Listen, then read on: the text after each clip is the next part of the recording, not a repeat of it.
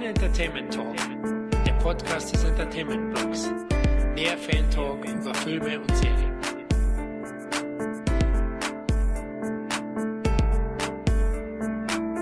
Hallo und herzlich willkommen zu einer weiteren Ausgabe des Cine Entertainment Talk. Heute setzen wir unseren Streifzug durch die Geschichte der legendären Produktionsgesellschaft Karoko Pictures fort. Auch wenn die Filmschmiede nicht den Kultruf der Canon Studios besitzt, ist sie dennoch nicht weniger einflussreich und zählt zu den prägendsten Produktionsfirmen aus der Videothekenhochzeit der 80er und 90er Jahre. Nachdem wir in Teil 1 über die Anfänge und den Aufstieg zur unabhängigen Filmschmiede während der 80er Jahre geplaudert haben, sprechen wir diesmal über die Hochzeit und den darauffolgenden Niedergang in den 90ern. Aber bevor wir loslegen, stelle ich erstmal das heutige Plauderteam vor. Da ist einmal Videothekenkind und CET-Legende Kevin. Hallo? Na Kevin, wie schaut's aus bei dir? Sehr gut, sehr warm heute, aber bei manchen Filmen wird eigentlich auch richtig heiß später dann. Also da brauchst du ja gar keine äußere Hitze, die hast du dann auch schon innerlich. Okay, das heißt, du sitzt in der Unterhose vorm Laptop und mit einem Packerl Tempo daneben, oder? Nee, nee, nee, nee, nee. Also ich habe gar kein Tempo, ich habe nur Kleenex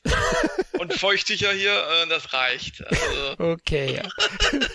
Gut, ihr merkt schon, heute wird's wieder schlüpfrig.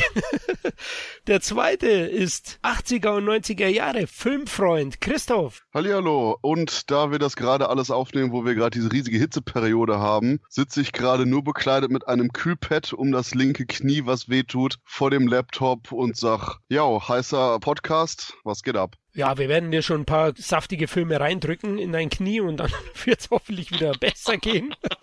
ja, freust du dich aufs Thema, Christoph? In Teil 1 warst du ja nicht dabei. Ja, ich sag mal, dann kann ich jetzt gerade hier loslegen und wir haben ja schon etliche Titel, bei denen auch gerade Karolko so, ja, ich sag mal, richtig gehend ikonischen Kult abgeliefert hat. Ich will jetzt gar nicht zu weit vorgreifen, aber ich sag mal so geilen Scheiße eben wie Jacob's Ladder, Terminator 2 oder absolute Meisterwerke wie Showgirls, die muss man auch zünftig bequatschen. Absolut. Und deswegen freue ich mich auch. Ja, der dritte ist nämlich meine Wenigkeit, der Florian. Also, auch diesmal plaudern wir uns in chronologischer Reihenfolge durch die Firmengeschichte und der dabei entstandenen Filme von Karoko. Ja, wir sind diesmal in den 90ern angelangt, wo Karoko ja mit großem Starkino und spektakulärem Blockbuster seine Hochzeit erlebte. Ja, Kevin, wir haben ja in Teil 1 über die 80er gesprochen, da war ja der Aufstieg, vor allem auch durch die Rambo-Reihe. Sie haben da große Erfolge gefeiert und in den 90ern ging es ja dann richtig ins ganz große Blockbuster-Kino großteils, wobei sie auch, wir werden heute dazu kommen, auch einige Filme abseits dessen produziert haben. Aber eins war schon mal entscheidend im neuen Jahrzehnt, denn Andrew Vine, ja der Partner von Casa, hat ja aufgehört, ne Kevin? Genau, die haben sich ja getrennt, weil der sich dann auch gesagt hat, ey, das wird mir wahrscheinlich alles hier zu groß. Der hätte lieber gerne vermutlich kleinere Brötchen gebacken und darum ist er ausgestiegen.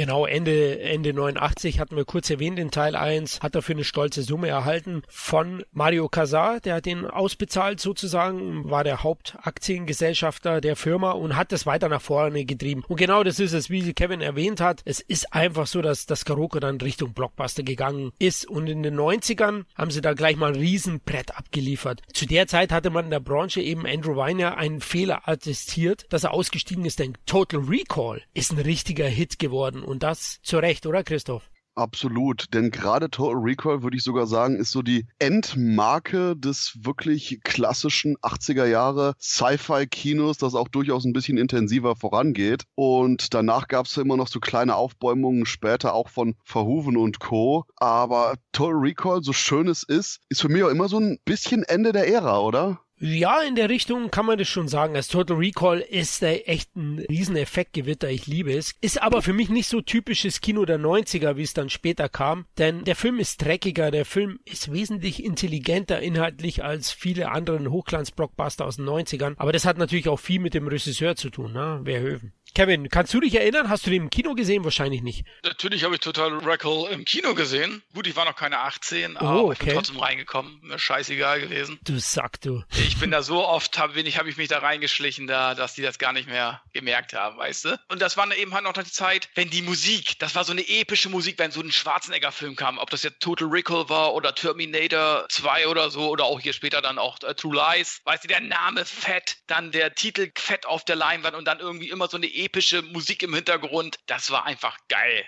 Absolut, ja. Ja, ich durfte ihn natürlich erst auf VHS sehen, hab auch noch die blaue Kassette bekommen zuerst und nicht die rote. Insider wissen, was das heißt. Die war geschnitten, denn Total Recall kam in zwei Versionen raus von der UFA damals auf Video und einmal eben in der FSK 16 Fassung mit einem blauen Cover und einmal in der Uncut Fassung FSK 18 in einem roten Cover. Ganz großes Kino. Ich beneide dich, dass du den wirklich auf der großen Leinwand sehen konntest, denn ich musste eben warten. Und äh, der Film bietet unglaublich geile Special Effects. Heute vielleicht ein bisschen veraltet. Christoph, was denkst du? Ich würde sogar sagen, heutzutage sind die umso wichtiger, gerade weil man eben besonders mit den Mars-Mutanten und Co. Ja, man konnte die Effekte sprichwörtlich spüren, weil es auch wirklich handgemachte Make-up-Kreationen, animatronische Effekte und Co. waren. War nicht, dass man irgendwie, ich erinnere mich jetzt gerade an den Cats-Trailer, dass man irgendwie einfach nur nachher im Computer über das Ganze drüber masturbiert hat, sondern die haben einfach nur wirkliche Experten Hand angelegt. Okay, da haben wir so den Bogen geschlossen zum Masturbationsallegorie. Okay. Ähm, der Punkt ist aber auf jeden Fall, dass man eben hier wirklich auch die Designideen sieht und eben den großen Aufwand, der wirklich physisch betrieben wurde. Und ich gehe sogar noch einen Schritt weiter und sage, dass diese gesamten Aspekt mit den Mars-Mutanten durchaus, gerade wo irgendwie hier 2019 alle über Inklusion und bla rumheulen und hast du nicht gesehen, wir quasi einen absoluten Punkt hatten eben bei Total Recall, wo eben die, ja, ich sag mal einfach nur körperlich Behinderten, wo die, die eben mit diesen Gendefekten geboren waren, die Helden waren, nicht irgendwie als Monster präsentiert wurden. Und auch wenn man am Anfang bei Quato und Co. dachte, holy shit, was ist das denn? Alle hatten irgendwelche edle Natur, positiven Charakter. Und ich würde sogar da sagen, dass das auch noch durchaus eine wichtige Botschaft, so, so eine Seitenbotschaft innerhalb des eigentlichen Films war, dass man eben die Leute niemals nach dem Äußeren bewerten darf, weil man eben hier sieht, gerade wie wichtig es auch eben ist, auf die zu achten, die im Endeffekt auf den ersten Blick aussehen wie Monster. Und ich denke, abgesehen eben von dem, was ist Realität, was ist Fiktion, abgesehen eben von dem ganzen coolen Action-Kladradatsch, das wir hier in dem Film haben, ist auch eben das so ein wirklich wichtiger Punkt, der oftmals ein bisschen untergeht in dem Schwarzenegger Fuck yeah Attitüde. Und gerade deshalb, ja, yeah, Total Recall hat so viele interessante und auch teilweise eben wichtige Themen, die Hand in Hand gehen, ohne dass man es auch wirklich so auf den ersten Blick vielleicht merkt. Es ist ein absolutes Meisterwerk. Ja, da würde ich fast mitgehen. Ich sehe ihn jetzt vielleicht nicht so stark wie du. Ich sehe ihn auch wirklich sehr, sehr gut. Und es ist für mich auch vielleicht Anis intelligentester Actionfilm, würde ich sagen. Also auf jeden Fall am tiefsinnigsten, weil der bietet ja nicht nur Spektakel, sondern der ist halt auch spannend umgesetzt. Der ist wendungsreich auch. Also nicht alles habe ich immer kommen sehen. Und der ist eben auch vielschichtig und war wirklich ein klasse Film. Er beruht ja inhaltlich lose auf einer Kurzgeschichte von Philip K. Dick, Sci-Fi-Romanautor, der natürlich schon längst Kultstatus hat durch die ganzen Verfilmungen auch wie Blade Runner und Co. Und die Besetzung war noch sehr, sehr interessant. Der Sidekick von Quartermain war hier das erste Mal als richtige Bitch zu sehen. Und ich finde, da wurde schon ein bisschen vorgegriffen vom Verhöfen auf Basic Instinct, der später entstanden ist. Äh, Sharon Stone war schon richtig. Jetzt wollte ich schon sagen, geile Sau. Äh, war schon wirklich cool, oder Kevin? Ja, Sharon Stone. Naja, für die bin ich wirklich ins Kino gegangen, damals in den 90ern. Auch später dann diesen anderen Film, wo sie sich in der Badewanne sich ein, wie soll ich sagen, nicht mit einem Quietscheentchen spielt, würde ich mal so sagen, sondern was anderes. und andere was quietscht. Nein, aber. Kevin, oh Kevin, du hast die Möglichkeit zu sagen, mit ihrem Quietscheentchen spielt. Ja, genau. Dann hat sie mit ihrem Quietscheentchen gespielt. Den fand ich auch sehr gut. Sliver hieß das Ding. Aber ich muss sagen, Sharon Stone natürlich äh, auch gut besetzt, obwohl das ja äh, keine einfache Schauspielerin angeblich sein soll, die ja wirklich sehr viele Starallüren scheinbar zu haben scheint. Aber egal. Äh, jedenfalls der Film, hat Christoph eben auch schon gesagt, tolle Effekte, handgemachte Effekte. Du hast noch echte Blutpacks, weil die Schießereien sind ja auch sehr blutig muss ich sagen. Die Kulissen, gerade auch so, was so diesen Raumflughafen und so angeht, das sind ja richtig tolle Kulissen. Und es sieht teilweise heute immer noch sehr, sehr gut aus. Klar, teilweise auch schon logischerweise veraltet, aber es ist ja nichts Schlimmes. Ich glaube, der Film sieht heute, jetzt 20 Jahre später, besser aus als einer der neueren Filme von heute, die durch CGI gemacht worden sind, die in 20 Jahren wahrscheinlich älter aussehen als Total Recall jetzt, ne? weil sich die Technik so weit entwickelt hat ähm, im CGI-Bereich. Ist das der Moment, wo wir kurz mal eben kollektiv auf das Remake scheißen können? Genau, das können wir nämlich auch machen, das, das Remake. Wenn du jetzt den Vorgänger nicht gesehen hast, dann kannst du dir das Remake angucken. Aber der ist für mich einfach seelenlos. Ein seelenloser Film, der letzten Endes das nachspielt, was letzten Endes das Original schon alles gezeigt hat. Nur viel besser und viel intelligenter in meinen Augen auch. Aber vielleicht, Christoph, vielleicht willst du noch mehr zu dem Remake sagen. Ich bleibe auch bei seelenloser Hochglanz-Bullshit, der vielleicht ein, zwei interessante Ideen hat, aber definitiv zu debil ist, um die auszuführen und stattdessen die ganze Zeit mit dem Kopf gegen die cineastische Wand rennt. War ein Flop und mir geht's genauso. Also ich fand den auch belanglos und ja, auch was Total Recall das Original ausgemacht hat im Film mit Schwarzenegger, das lässt eben auch das Remake vermissen, finde ich. Und die konzentrieren sich da auf die falschen Punkte. Also Hochglanz ist auch so eine Sache. Diese Grittiness, die, die der 90er hatte, die, die fehlt ihm komplett. Und der Ani-Streifen ist schon wirklich erstklassig. Es liegt auch an der Besetzung, ja nicht nur Sharon Stone, die liefert sich ja einen richtig geilen Catfight mit Rachel Ticotin. Und äh, das ist auch eine große Szene und dann noch die Widersacher. Oh Mann, herrlich. Hey Leute, 80er, 90er. Michael Ironside und Ronnie Cox treten hier Ani mächtig in die Eier und echt großartig. Eine Riesenszene, die ich nie gesehen habe in der 16er Fassung, die ich auch super finde, ist die Aufzugsszene mit Michael Ironside. Natürlich konnte der Film sich nicht ganz Anis äh, One-Liner entziehen und die liefert er auch. Und da gibt's eine Szene, wo eben Michael Ironside die Arme abgetrennt werden und Ani äh, lässt dann nochmal einen Spruch fallen und schmeißt ihm die Arme hinterher. Richtig krass in der Uncut-Fassung. Also der ist auch wirklich noch ziemlich hart. Ist der Uncut noch ab 18 Jahre, oder? Der ist bei uns ab 16 ungekürzt jetzt. Wow, wow. Yes. Muss ich aber auch sagen, das ist schon so alleine, was die Gewaltdarstellung angeht. Okay, es geht auch immer darum, äh, für die FSK, was sagt die Gewalt aus? Es muss ja nicht immer nur die Gewaltszene kritisiert werden, sondern auch irgendwelchen Aussagen. Selbst Sprüche werden ja heutzutage geschnitten. Aber wundert mich schon, 16 finde ich nach heutigen Maßstäben immer noch sehr gewagt. Wundert mich ehrlich gesagt auch. Aber er hat ja, hat er alles geträumt? Hat er nichts geträumt? Das finde ich auch das Tolle an dem Film, dass er das immer noch offen und Interpretationsspielraum lässt für uns Fans. Und das ist auch eine große Stärke. Also Total Recall, völlig zu Rechten Hit. Kevin, wie viel hat er gemacht? Also äh, in Amerika knapp 120 Millionen eingespielt. In Deutschland 1,88 Millionen Zuschauer. Das war wirklich die Prime von Schwarzenegger. Das war seine Zeit, die Anfang der 90er. Das waren die großen Blockbuster-Hits. Und äh, weltweit hat der Film 260 Millionen eingespielt. Boah, richtig stark. Äh, die Effekte haben wir erwähnt. Die haben einen Oscar bekommen. Nominiert war er dann auch noch für Ton- und Soundeffekte. Also auch da kam er gut weg. Und ja, wer von euch den noch nicht gesehen hat, halten wir es mal wie Kuato, eine Figur in dem Film Rebellenführer Open Your Mind for Total Recall.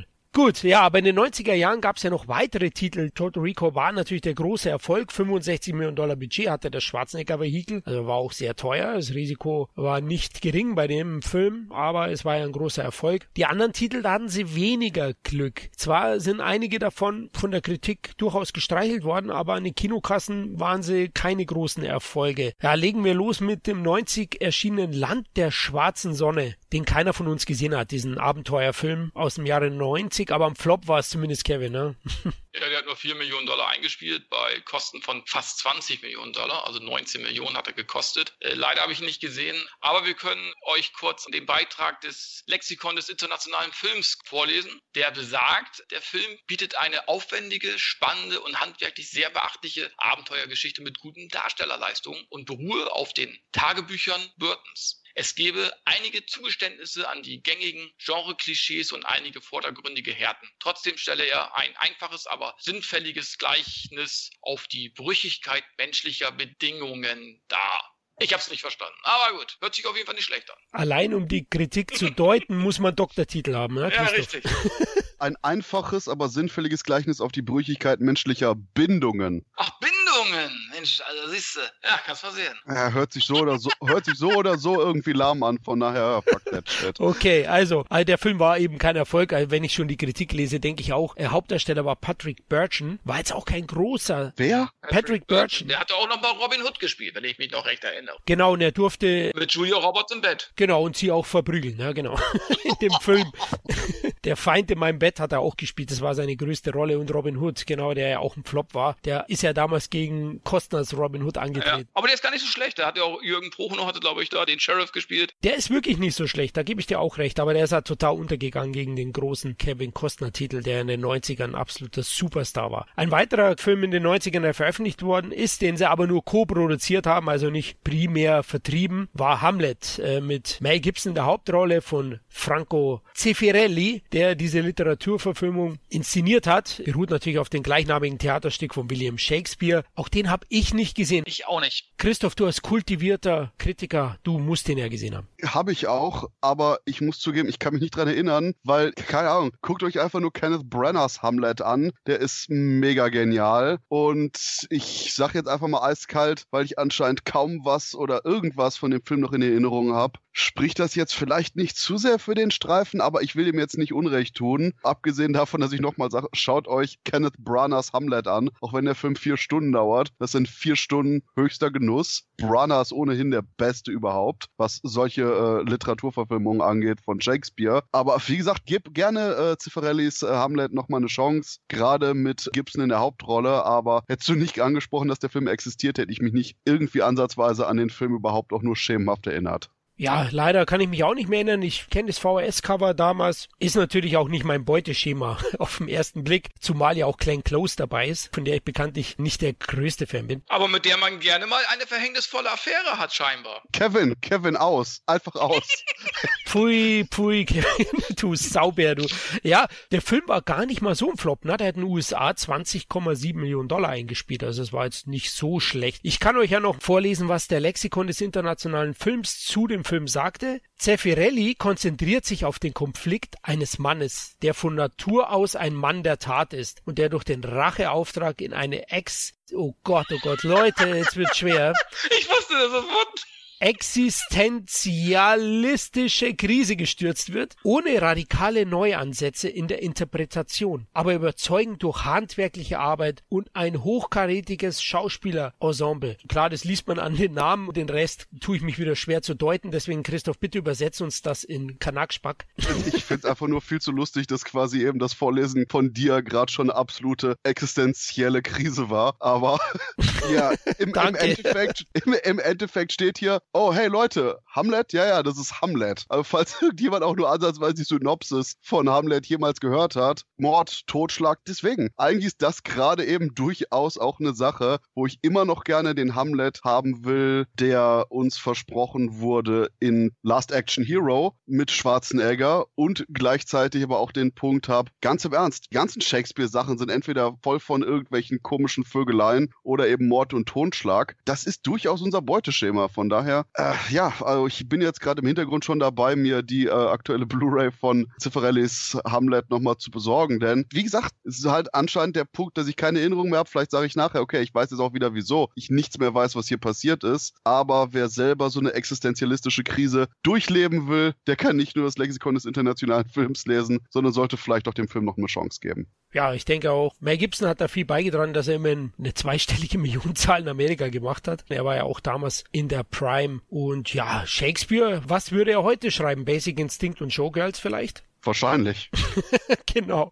Ja, Mel Gibson, das war nicht der einzige Film, den er für Karoko Pictures gemacht hat, denn er spielte auch in Air America mit von 1990. Ja, Karoko hat sich da einige Chancen ausgerechnet. Sie haben immerhin mit dem Gibson einen aktuellen Superstar besetzt und das Vietnamkriegsthema mit eingeflochten. Was am Ende aber dem Film einiges gekostet hat, war sicherlich der Golfkrieg, denn der Film ist ja von 90 und da hat auch der Golfkrieg gewütet und dadurch kam es auch zu einigen Verschiebungen beim Starttermin das war sicherlich nicht zuträglich für das Einspielergebnis von dem Film. Zumal der Film jetzt nicht wirklich ein Hit ist. Ich hatte ihn nochmal aufgefrischt und insgesamt ist er schon unterhaltsam. Der bietet erstklassige Flug-Action-Szenen, hat eine exotische Kulisse und eben zwei gut aufgelegte und harmonierende Hauptdarsteller mit Mel Gibson und Robert Downey Jr. Die beiden haben sich hier kennengelernt und lieben, kann man fast schon sagen. Die sind ja immer noch Best Buddies und sponsern, wollte ich schon sagen, unterstützen einander in schweren Zeiten. Die hat jeder von beiden mal. Und aus diesem Grund kann man den auch schon anschauen und es ist gute Unterhaltung. Aber inhaltlich finde ich, fehlt es dem Film einfach an Struktur und Fokussierung. Also da hat er echte Schwächen. Die Balance stimmt da auch nicht zwischen Comedy und Action. Die Story gibt auch nicht so viel her. Am Ende geht es ja da um eine Fluglinie 1969, die Air America, die wird von der CIA heimlich geführt und die sorgen so für Truppennachschub, aber zudem werden da auch Drogen transportiert und andere Dinge. Und es ruft dann auch ein paar Sittenwächter auf den Plan und Gibson und Robert Downey Jr., die beide chaotische Piloten sind, die werden dann da auch sozusagen gejagt. Insgesamt, wie gesagt, ein Film, den kann man anschauen, unterhaltsam, aber nicht der ganz große Titel. Und ich war damals auch ein bisschen enttäuscht und jetzt auch bei der Wiedersichtung muss ich sagen, muss man jetzt nicht unbedingt gesehen haben, aber bietet eben handwerklich und darstellerisch schon gute Unterhaltung. Kevin, wie siehst du ihn? Ja, das ist eben halt kein typisches Mel Gibson-Vehikel. Also wer sich das unter dieser Prämisse angucken möchte, hat schon ein Problem. Also wer jetzt denkt, hier Lethal Weapon äh, sozusagen in den Lüften, der wird ein Problem haben. Ne? Aber trotzdem ist es natürlich gut gemacht, äh, hat tolle Kulissen. Roger Spottiswood hat ja auch schon gute Filme gemacht. Ich sag nur äh, Stop oder meine Mama schießt, das ist ja der beste Sylvester Stallone-Film gewesen. Und das macht sich dann natürlich auch, solche Filme sind dann nur entstanden, damit er vorher sowas wie Air America überhaupt machen konnte. Ne? So, und letzten Endes, also man kann sich den Film so vorstellen, was was Barry Seal heute ist, ist Air America 1990 gewesen. So kann man es vielleicht am besten erklären. Ja, das klingt gut. Auch der Humoranteil ist ähnlich hoch dort. Was einem klar sein muss, die Charaktere von, von Gibson und auch Robert Downey Jr. sind stark überzeichnet. Das passt auch nicht immer rein. Also die sind schon oft am Dauergrinsen und teilweise auch cartoonhaft etwas. Deswegen passt es nicht zum Gesamteindruck. Aber eine Sichtung ist es schon wert, wenn man die beiden Darsteller mag. Und Robert Downey Jr. ist ja heute ein größerer Star als Mel Gibson selbst. Also ich mochte lieber Flug durch die Hölle mit Danny Glover. Kann man jetzt vielleicht ein bisschen schwer vergleichen, aber da ging es auch um Flugzeuge. ja, genau. Und war ungefähr dasselbe Baujahr. Stimmt, aber der war völlig humorbefreit. Christoph, hast du den gesehen? Nie gesehen, nicht aufgefrischt, komplett habe ich mich verweigert. Ich bin nicht mit Mel Gibson und Robert Downey Jr. in ein Flugzeug gestiegen. No, Sir. Okay, das ist natürlich schade. Aber das Publikum hat es damals ähnlich gesehen, wollte nicht so richtig einsteigen. Kevin, wie viel hat er gemacht? Er hat 35 Millionen gekostet, also doch ein stattliches Budget. Was man dem Film auch ansieht, das muss man ihm zugute halten. Er hat aber in Amerika nur 31 Millionen Dollar eingespielt und in Deutschland hatte er 328.000 Zuschauer. Ja, also okay. Der Videomarkt, glaube ich, hat ihn dann den Arsch gerettet. Da wird er schon sein Geld gemacht haben. Ja, klar, Mel Gibson war jetzt ja auch kein No-Name, ne? Also gut, der Downey Jr., da hatte er später seine ganz große Zeit, ne? Dann als Iron Man. Aber klar, Mel Gibson, der Name, der wird sicherlich auch noch im Heimkinobereich äh, auf Video und so weiter sein Geld gemacht haben, na klar. Ja, glaube ich auch. Aber man hat sicher etwas mehr erwartet von Karokos ja. Seite. Ja, Christoph, Air America nicht gesehen, aber den nächsten Titel, den darfst du vorstellen, denn ich glaube, du kannst ihn mitsprechen. Jacob Slater. Ja, Jacob's Ladder ist, ich will jetzt noch nicht mal sagen, einer der wichtigsten, doch, okay, Jacob's Ladder ist der wichtigste Horrorfilm der 90er Jahre ich würde sogar sagen, eigentlich wichtiger als Scream, denn während Scream eben das Slasher-Genre so ein bisschen revitalisiert hat und die furchtbare Ironie in weitere, weniger gekonnte Horrorfilme injiziert hat, ist Jacob's Ladder einer jener Streifen, der erschienen ist, der gerade nicht mal so eine riesige Welle gemacht hat, aber über die Jahrzehnte maßgeblich für die komplette popkulturelle Entwicklung des Horrors verantwortlich war. Das Problem an der Sache bei Jacob's Ladder ist, ich will nicht unbedingt verraten, so viel, worum es geht. Wir haben nämlich quasi einen Vietnam-Heimkehrer, der plötzlich damit konfrontiert wird, dass er furchtbare Visionen hat, Monster sieht und nicht mehr wirklich Realität vom Traum unterscheiden kann und dann eben beginnt nachzuforschen, warum gerade ihm das jetzt alles passiert. Bei einem Budget von 25 Millionen Dollar hat er allein in Amerika gut so 26,1 eingespielt und hatte in Deutschland die traurigen Besucherzahlen von knapp 19.000 Zuschauern. Autsch. Aber das ist auch eben so ein weiterer Punkt für dieses Slow Burn von Jacob's Ladder alle, die den Streifen noch nicht gesehen haben. Am besten informiert ihr euch nicht irgendwie bei den Reviews weiter oder liest erst recht irgendwelche Analysen oder sonst was, denn das ist ein Film, da sollte man so wenig wie möglich vorab drüber wissen, um sich komplett drauf einzulassen und den Streifen komplett zu genießen, ohne eben eine Erwartungshaltung wirklich zu besitzen. Jacobs Ladder war nämlich durch seine albtraumartige Atmosphäre maßgeblich daran beteiligt, dass die Stimmung von, äh, von Filmen, sage ich schon, aber eben von Spielen wie Silent Hill nachher erschaffen wurde, die ganz viele Reminiszenzen an Jacob's Ladder da drin hatten, nachweislich extrem den Survival-Horror geprägt haben in der Videospielgegend dann dadurch auch wieder erneut auf Filme umgeschwenkt sind, als die ganze Generation, die mit Silent Hill und Co. aufgewachsen ist, da nämlich begonnen hat, Filme zu drehen. Und dahingehend ist, wie gesagt, Jacob's Ladder so ein unglaublich wichtiger Punkt. Okay, wo ich gerade drüber nachdenke, wahrscheinlich ist Scream im Mainstream doch noch wichtiger, aber scheiß drauf. Jacob's Ladder, wegen seiner Atmosphäre, wegen seinem gesamten Stil, wegen seiner alles durchdringenden, albtraumhaften Ästhetik, gehört nicht nur in das Regal jedes Filmfans, sondern muss eigentlich auch wirklich von jedem da einmal gesehen werden. Denn gerade wenn man eben mit Silent Hill und Co., Videospielen, Survival Horror und Co aufgewachsen ist oder das Ganze generell mag, wird man retrospektiv dann ganz viele Elemente haben, wo man sagt, holy shit, das ist aus Jacob's Ladder, weil da sind so viele Elemente, die da eben draus, okay, ich will jetzt nicht sagen geklaut wurden, aber geklaut wurden. Äh, Hommagen und ähnliches. Also ich kann Jacob's Ladder gar nicht oft genug loben, weil es ist einfach nur ein fantastisch packender Horrorfilm und auch so ein letztes großes Ausrufezeichen, bevor eben dann durch Scream und Co. alle nur noch in ironischen Metakommentaren Kommentaren sprechen konnten. Ja, das kann ich alles nur wiedergeben eigentlich von Christoph. Ich bin auch der Meinung, das ist ein ganz großer Film, den nur wenige kennen und der zwingend nachgeholt werden muss. Christoph hat ja erwähnt, 18, 19.000 Zuschauer in Deutschland. Mir ging es natürlich ähnlich. Ich habe ihn auch erst auf Video gesehen, Jahre später zum Glück nicht zu jung, weil ich glaube, dann kann man den Film nicht komplett genießen, wenn man ehrlich ist. Also der Film ist auch durchaus vielschichtig, doppeldeutig, bietet auch viel Interpretationsmöglichkeiten und diese subtile Spannung und der Terror, der hier erzeugt wird, der ist einfach großartig. Sogartige Atmosphäre zieht dich da rein. Ich will auch nicht zu viel sagen, einfach auf sich wirken lassen, aber Leute unbedingt nachholen. Also Jacob Slater, großes, großes Horrorkino, den man unbedingt gesehen haben muss. Also wirklich ein, ein Horrortrip in seelische Abgründe, den man nicht vergisst. Ich finde noch besonders interessant den Regisseur, denn Jacobs Ladder stellt ja regelrechten filmografischen Bruch in der Vita von Adrian Lynn dar. Denn eigentlich hat er überwiegend Erotik-Thriller gemacht, ne? Also Kevin hat schon erwähnt, eine verhängnisvolle Affäre ist von ihm, Regie geführt. Ein unmoralisches Angebot. Lolita, neuneinhalb Wochen, untreu, also.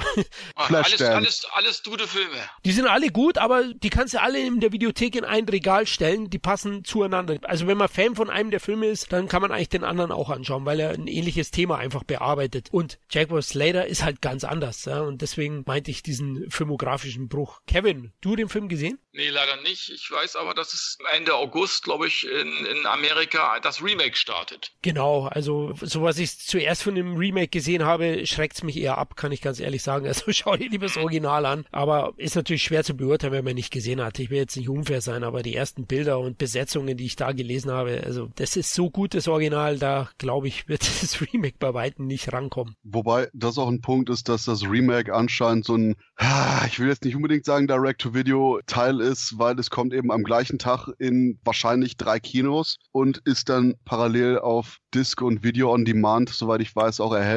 Also es ist mehr oder weniger halt einfach nur ja, für den Streaming, für den äh, Disc-Markt produziert. Und ich bin gespannt auf das Remake, gerade weil man eigentlich durchaus auch neue, interessante Geschichten erzählen kann. Aber gerade von dem, was ich im Trailer gesehen habe, wirkt das alles wie so ein ja, seelenloses Wiederkäuen. Aber ja, vielleicht überrascht dir der komplette Film. Genau, äh, lassen wir mal auf uns zukommen und dann sehen wir weiter. Ein weiterer Film, der 90 erschienen ist, von Karoko produziert, ist Narrow Margin. Zwölf Stunden Angst. Und Kevin, das ist eigentlich ein Actionfilm der alten Schule, ne? Ja, hat ja auch ein Regisseur der alten Schule gemacht, Peter Hames. Und ich muss sagen, ich bin ein Peter Hames-Fan. Ich mag seine Filme, der hat Time Cop gemacht, Sudden Death, Outland. Diese zwei sind nicht zu fassen, Presidio. Also äh, der hat wirklich gute Filme gemacht. Und auch dieser Film, muss man sagen, ist ein guter Action-Thriller, muss man sagen, der alten Schule. Du siehst diesen zwar 90er Hochglanz-Touch schon. Und du hast natürlich eine großartige Besetzung mit meinem lieben äh, Gene Hackman und Anne Archer wirklich ein sehr guter Thriller. Also wer den noch nicht gesehen hat, den äh, wirklich, kann ich wirklich nur weiterempfehlen. Gut, dann werde ich das aufgreifen, da ich den bis jetzt noch nicht gesehen habe. Ah.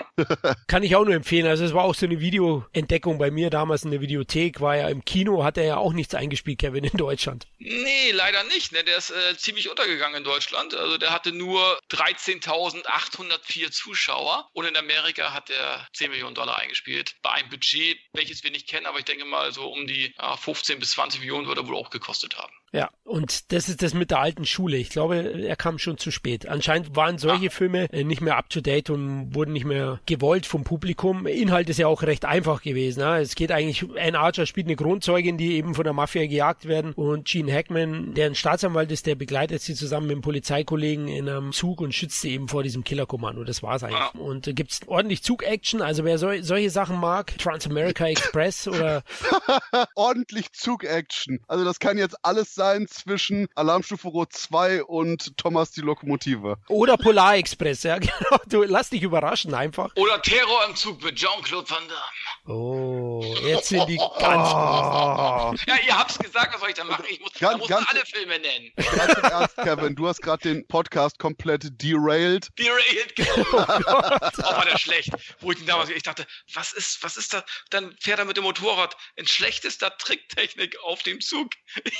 Dachte, was ist das? Genau, ja, aber, aber das war eben keine Karoko-Produktion, weil Narrow Marchen, also handwerklich ist der, Ja. hast der Peter Hames erwähnt, ist der top gemacht und ich sag auch, den kannst du auf jeden Fall anschauen. Ist natürlich jetzt vom Tempo eher auch alte Schule, aber allein die Darstellerleistungen sind erstklassig und äh, der unterhält schon gut. Ist ja ein Remake eines 50er Jahre Krimi-Klassikers und deswegen war auch nicht eine neue Idee, aber eben am Ende ein Flop. Und die 90er sind somit auch durch, ja. Kuroko hatte da wirklich einiges produziert, aber liebe Hörer, ihr hört schon so raus, es, es sind durchaus Filme, ich glaube, wir haben jetzt keine groß verrissen, aber es sind Filme, die einfach keine großen Erfolge waren, bis auf Total Recall. Und da sieht man auch schon, wie Karoko seiner Zeit voraus war. Die machen es wie heute. Die setzen auf zwei, drei Großproduktionen und produzieren noch kleinere Produktionen nebenher. Und wenn die zwei, drei Großproduktionen funktionieren, dann ist alles gut für Karoko und Total Recall hat funktioniert. Und somit wollte man mit Ani ein weiteres Vehikel produzieren und da hat man echt einen rausgehauen. Was soll ich noch groß sagen über Terminator 2? Kevin, einer der größten Actionfilme aller Zeiten. Ne? Für mich einer der, vielleicht sogar der größte Actionfilm aller Zeiten, weil der ist einfach, wenn du den auch heute noch anguckst, der ist ja fast nicht gealtert. Selbst die Effekte sind ja noch gut mit diesen T1000. Die sehen ja immer noch gut aus, muss ich sagen. Den kannst du, bis auf so Kleinigkeiten, kannst du den immer noch so ins Kino bringen. Das ist ein Actiongewitter mit einer tollen Story, perfekten Darstellern. Ich meine, Linda Hamilton war wirklich badass. Das war wirklich die Sigourney Weaver des apokalyptischen Actionkinos. Dann hast du Edward Furlong. Das war einer der wenigen Kinderdarsteller oder jugendlichen Darsteller, die ich mochte, die mir auch sehr sympathisch waren. Der konnte auch wirklich sehr gut schauspielen. Leider ist er so ein bisschen dem Drogensumpf verfallen. Und natürlich Arnold Schwarzenegger in seiner Prime. Also dieser Film ist perfektes Actionkino. Also ich glaube, besser kann man Actionkino nicht machen, wie es Terminator 2 zeigt. Punkt, Ausrufezeichen. Genau, und das Witzige daran ist ja, Karoko wurde von manch anderen Majors der Vogel gezeigt, dass sie den Film überhaupt produzieren. Sie haben sich die Rechte für 5 Millionen Dollar gesichert. Terminator 1 hatte 38 Millionen eingespielt in Amerika. War ein riesiger Videotheken-Hit, aber die anderen Studios meinten, seid ihr wahnsinnig? 100 Millionen Dollar, das höchste Budget aller Zeiten, steckt ihr in eine Fortsetzung für einen Film, der 38 Millionen eingespielt hat? Ja, Karoko glaubte dran und hat auch gewonnen. Interessant ist auch, wie sie die Gagen nach oben getrieben haben. Manche Studioleiter von den großen wie Fox und Co. ja schieben ja Karoko die Schuld zu, dass die Produktionskosten so explodiert sind in den 90ern, da sie ja Ani. Sie haben ihm ja nicht nur 14 Millionen Dollar Gehalt gezahlt, sondern Kevin auch.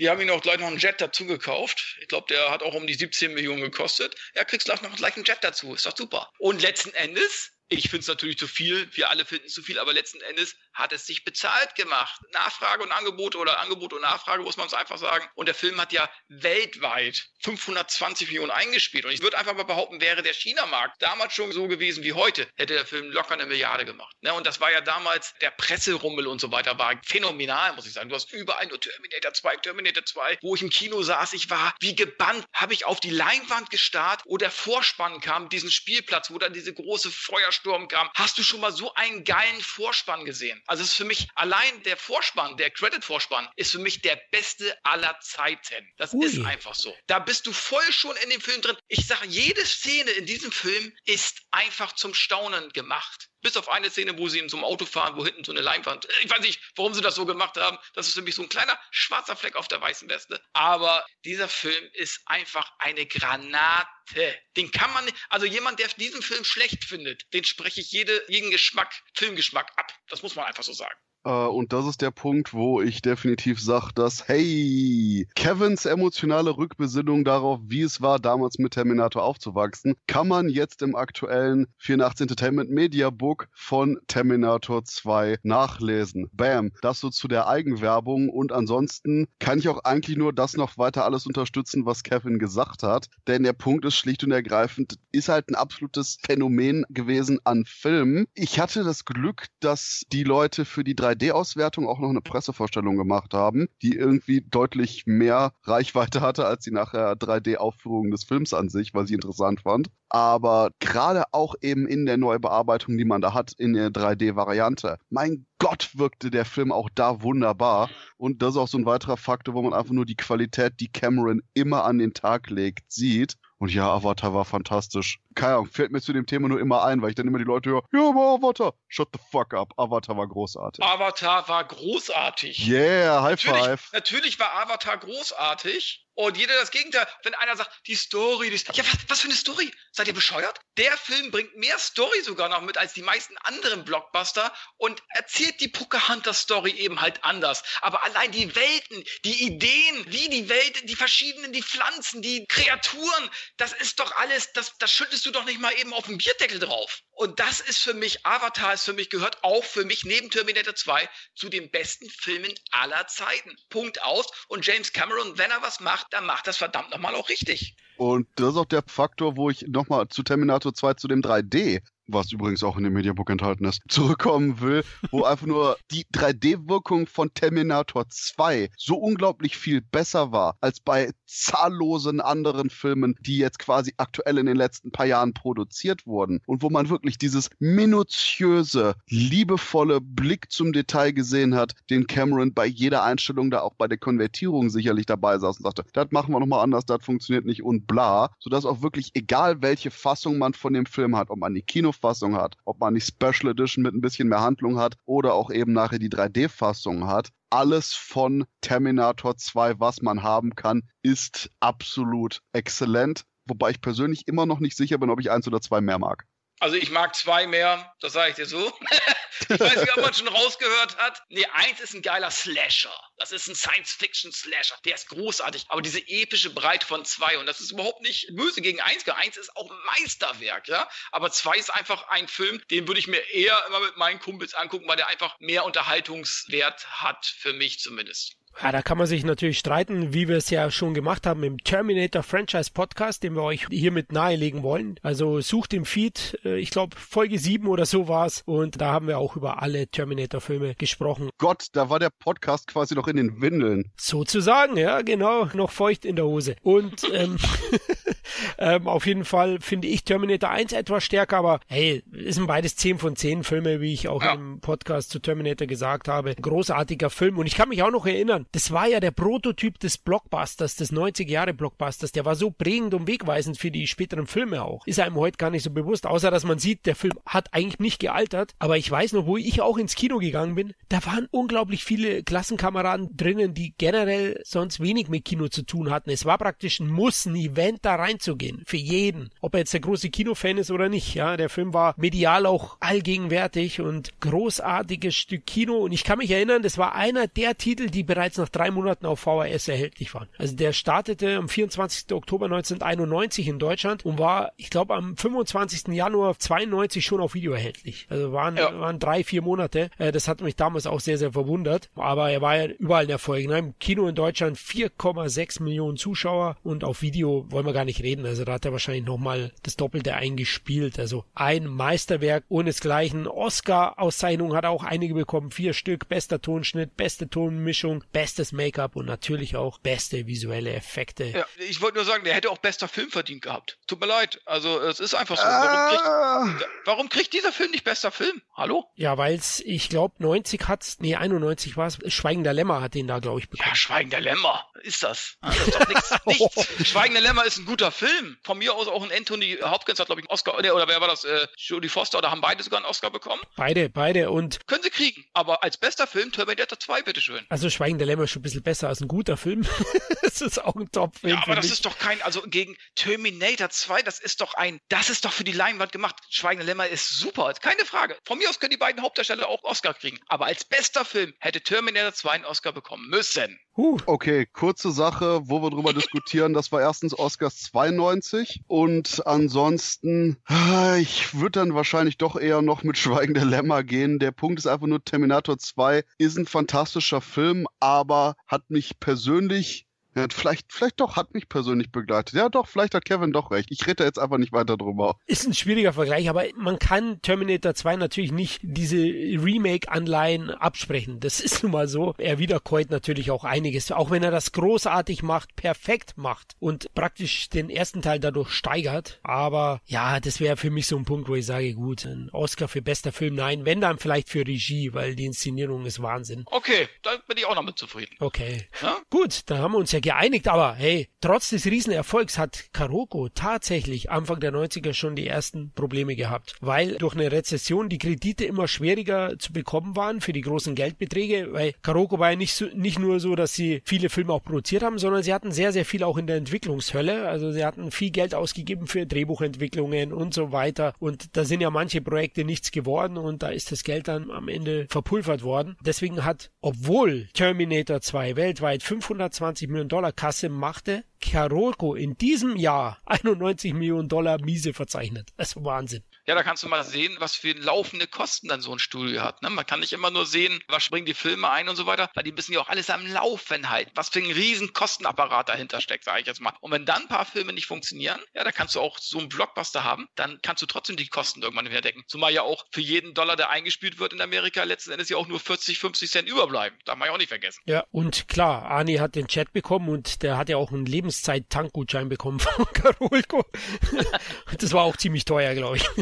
Ja, deswegen 91 mussten ein paar weitere Hits her für Karoko und sie haben auch einiges produziert, aber überraschenderweise, sie hatten dann zudem ein kleineres Studio, so ein Independent-Studio dazu gegründet, muss natürlich sein. Wir wollen jetzt mit den ganz Großen mitspielen und da haben trotz einiger anerkennenden Worte bei den Kritikern viele Filme nicht funktioniert. Also Rambling Rose, den werden wir jetzt gar nicht groß besprechen, war ein Flop oder Defenseless war ein Flop oder auch The Dark Wind mit Lou Diamond Phillips war kein großer Erfolg. Also das waren kleine Produktionen, die haben sicher nicht so viel gekostet, aber sie haben nicht viel abgeworfen am Ende für Karoko. Und die zwei größeren Filme von 91, die da rauskamen, die wir jetzt auch besprechen werden, waren LA Story und The Doors die bei der Kritik sehr, sehr wohlwollend aufgenommen worden sind und auch einige kleinere Preise bekommen haben. Aber sie sind am Ende nicht die großen Erfolge gewesen, oder Kevin?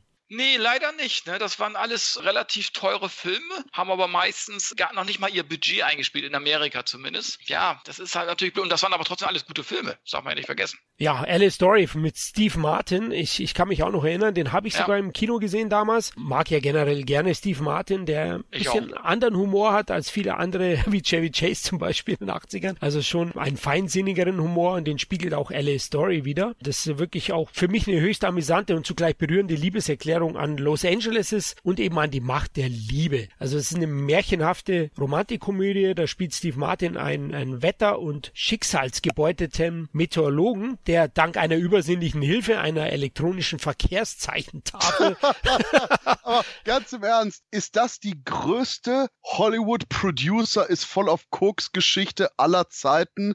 Also, wir haben da Steve Martin und der verliebt sich und der bekommt Hilfe von einem elektronischen Verkehrszeichen.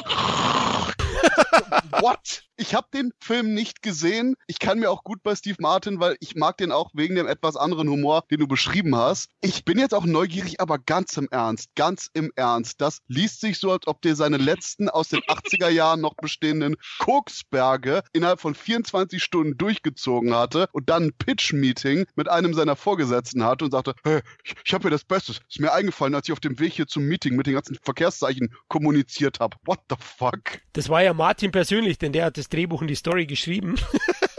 War der das? ja, genau.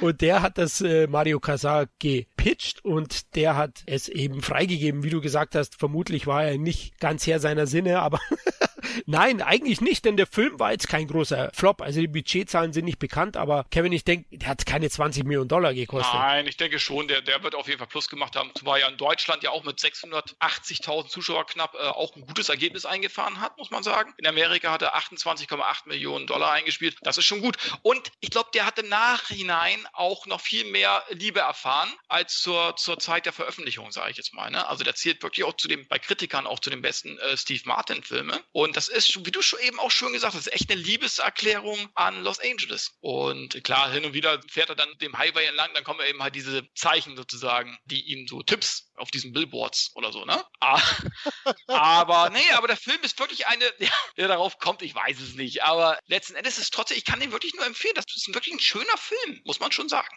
Genau, vor allem spielt jetzt nicht nur dieser fantastische Touch und diese Jagd nach der großen Liebe oder das Finden eine große Rolle, sondern eben auch Los Angeles, Hollywood, der oberflächliche Umgang in dieser Stadt, den persifliert Steve Martin herrlich leichtfüßig, also spielt sehr, sehr gut, hat einen intelligenten Humor dabei, die Geschichte und für mich auch einer seiner besten Karriereleistungen von Martin persönlich und ich halte den auch für recht unterschätzt und den kann man auf jeden Fall mal sehen. Man soll sich nicht abschrecken lassen von der etwas strangen Maxime.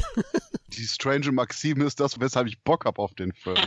oh, hol den nach, hol den dir echt nach, ehrlich. Ja, das wundert mich nicht, Christoph. Du bist ja selbst ein wenig strange. auf jeden oh. Fall hol ihn nach. hol ihn auf jeden Fall nach. Also ich finde auch, der ist eine Sichtung wert. Und der weitere Titel war The Doors. Neben LA Story, der 91 dann größeren Start hatte in den Kinos und von Karoko vertrieben wurde. Budget waren 38 Millionen Dollar. Unzählige große Regisseure wollten das Biopic über den The Doors Sänger Jim Morrison und der Band eigentlich Regie führen. Da waren Martin Scorsese dabei, Francis Ford Coppola und Brian De Palma. Die haben sich um den Stoff gerissen. Am Ende hat den Stoff der verwirklichen dürfen, der am meisten Selbststoff nimmt, nämlich Oliver Stone. Und der durfte The Doors umsetzen. Und es ist natürlich die große Zeit von ihm. Wir alle wissen, er ist sehr zugetragen, den Ende der 60er, dem Vietnamkriegsthema und diesen ganzen Sachen hat er ja auch im Platoon und anderen Titeln schon verarbeitet. Und deswegen finde ich, war es ein, ein guter Griff, äh, Stone hier Regie führen zu lassen. Ich muss sagen, ich habe den Film vor ein paar Tagen wieder aufgefrischt, habe ihn zuvor nur auf VHS gesehen. Der ist schon schwer zugänglich, muss ich ganz ehrlich sagen. Er geht 140 Minuten, begleitet da eben Jim Morrison und The Doors, aber final hat er natürlich diesen charismatischen Frontmann im Visier und die Inszenierung macht's eben aus. Also äh, der Film ist ein einziger Exzess in dem Sinne. Also man sieht da Drogenräusche, wie es damals war, wilde Sexpartys, einfach Sex, Drugs and Rock'n'Roll kann man sagen. Und Jim Morrison war ja ein polarisierender Type, der heute noch Kultstatus besitzt, ist ja viel zu früh verstorben mit 27 Jahren. Ja, er ist in dem legendären Club der 27er, ne, wie Amy Winehouse oder auch Kurt Cobain. Deswegen der Film punktet mit seinen hypnotischen Bildern, der fantastischen Musik und den erstklassigen Nebendarstellern. Also ihr bekommt da zu sehen Mac Ryan, Kyle McLachlan und auch Kevin Dillon, Michael Madsen, Billy Idol und Michael Wincock sind in Nebenrollen zu sehen. Aber alles wird natürlich überstrahlt von Val Kilmer als The Doors Frontmann Jim Morrison. Er verschmilzt regelrecht mit der Rolle, nicht nur optisch, sondern eben schauspielerisch. Ich weiß nicht, was er da genommen hat. Er überzeugt einfach in seiner Rolle und liefert da seine wohl beste Karriereleistung ab, ähnlich wie eben Steve Martin LA Story. Also Karoko hat da ein paar Leuten geholfen, ihre Höhen zu erreichen. Deswegen, ich kann den empfehlen, aber wie gesagt, der ist nicht so leicht zugänglich. Er ist ein einziger Drogenrausch am Ende, ein unglaublich bebildeter Wahnsinn, der aber diese Zeit wohl sehr, sehr gut spiegelt und ich fand ihn absolut sehenswert und mir hat er gefallen. Kann aber auch verstehen, dass der Film kein großer Erfolg geworden ist. Kevin, er hat ja nicht so viel gemacht. 38 Millionen gekostet und hat Amerika 34,4 Millionen eingespielt. In Deutschland finde ich respektable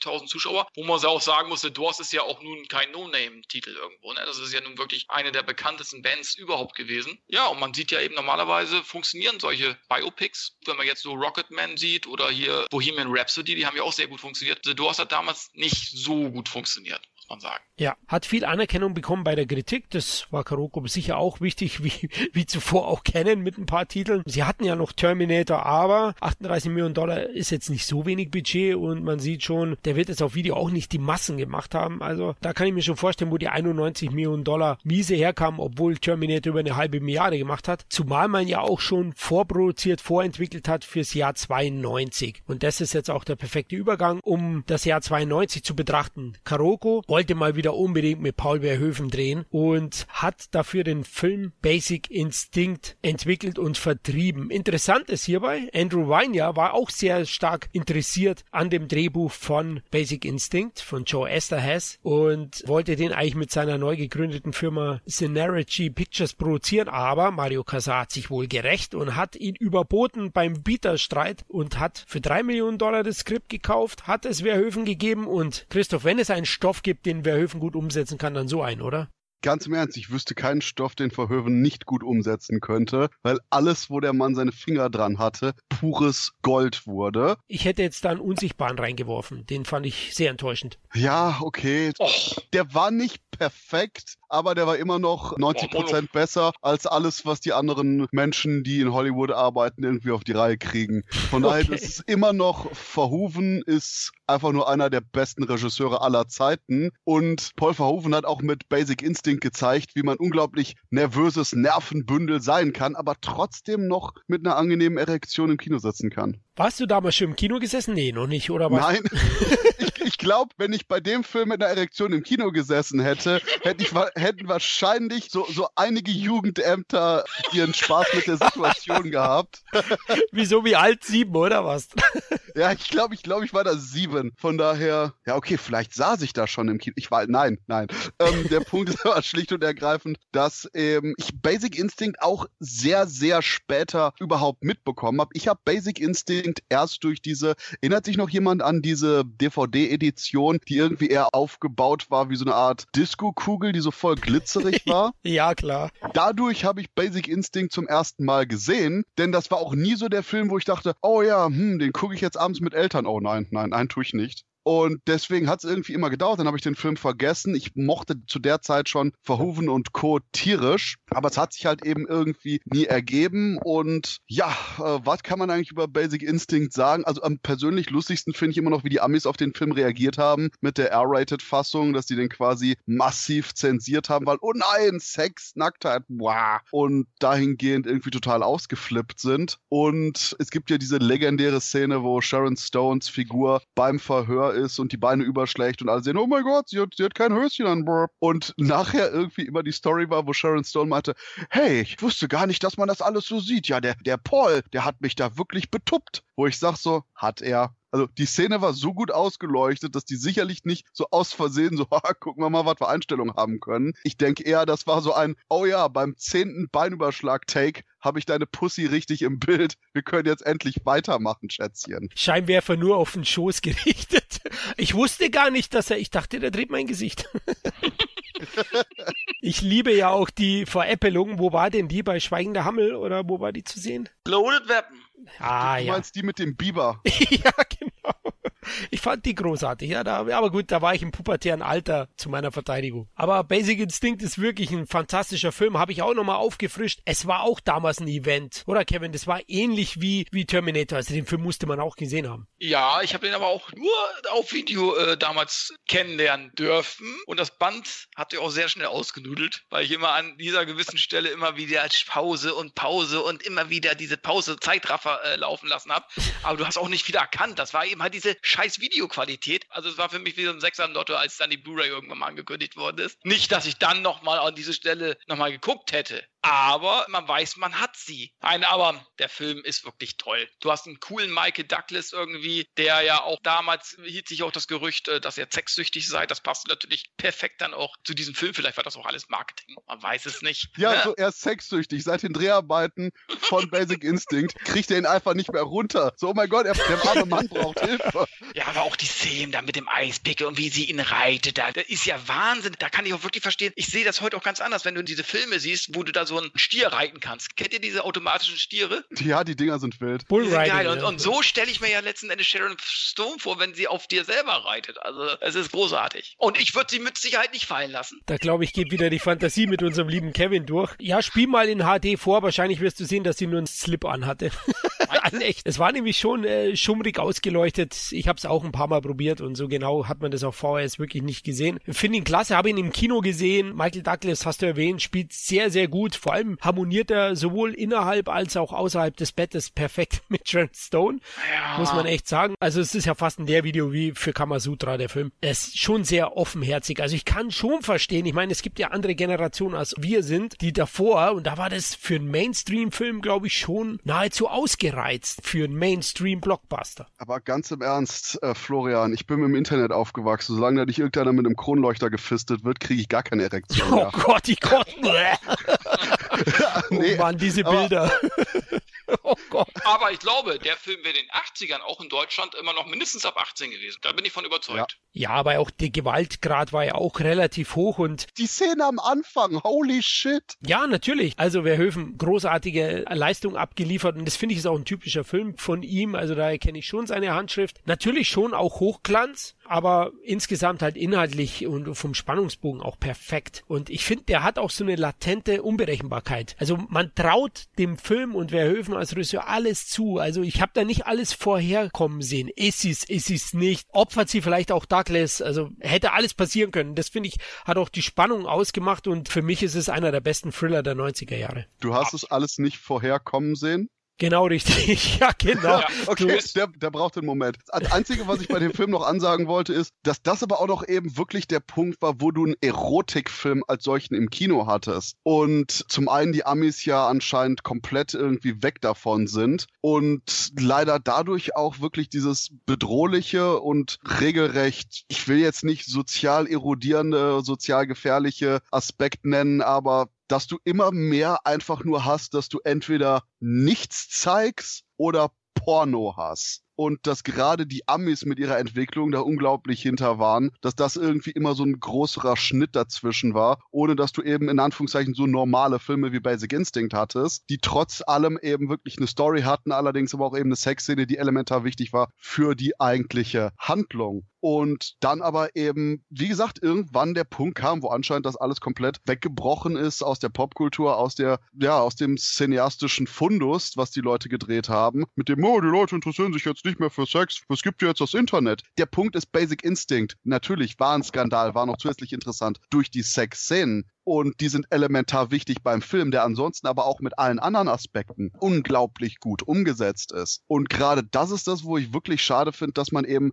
kaum mehr dieses Zwischenstück hat, dass man diesen Erotikfilm als solchen hat, der aber auch eben dadurch, dass er jetzt nicht irgendwelche pumpenden Geschlechtsorgane in Großaufnahme zeigt, viel, viel reizvoller ist, als jetzt eben irgendwas, wo Vincent Gallo wieder seinen Schwengel in die Kamera hält oder wo man irgendwelche Arthouse-Pornos wie eben Nine Songs hat und die ironischerweise dann in den letzten Jahren quasi die gleichen 16er Freigaben bekommen haben, wie eben hier Basic Instinct, der viel Story-fokussierter war und vor allen Dingen auch eben wirklich dieses reizvolle Erotische als Komponente gegeben hat. Wie gesagt, ich finde es furchtbar, dass gerade dieser Aspekt bei Filmen einfach nicht mehr wirklich existiert. Ja, das ist, das ist wirklich schade. Er hatte damals natürlich auch diesen Skandalfilmstempel, was auch sicherlich einiges ausgemacht hat, dass es ein Riesenhit wurde. Die Bildzeitung Kevin hat ihn sogar auch eingestuft gehabt als der schweinischste Film aller Zeiten. Gut, okay, das hat natürlich zum Erfolg beigetragen. Das macht die Leute natürlich neugierig. Und Deutschland war ja sowieso immer ein Erotikfilmland eigentlich. Also da waren ja die ganzen, auch die ganzen 70er Jahre, da waren ja nur fast Erotikfilme, die da im Programm liefen. Sei es die, die Schulmädchenreport oder auch hier äh, Eis am Stiel. Die deutschen Kinobesucher mögen Erotikfilme. Oder sind geile Böcke, ja. ja genau. Also in Deutschland war das ja eigentlich immer recht erfolgreich, das Ganze. Und ja, und ich bin da äh, durch ja auch zu meinen Lieblings Lieblingseis gekommen damals. Sehr schön. Ja, und Basic Instinct sorgt auch dafür, dass Sharon Stone Weltstar über Nacht wurde. Sie ist die typische Femme fatale. Sie wurde natürlich dann auch getypecastet oft. Also sie hat das so großartig gespielt. Sie hat schon Michael Douglas an die Wand geblasen. Das muss man echt sagen. okay.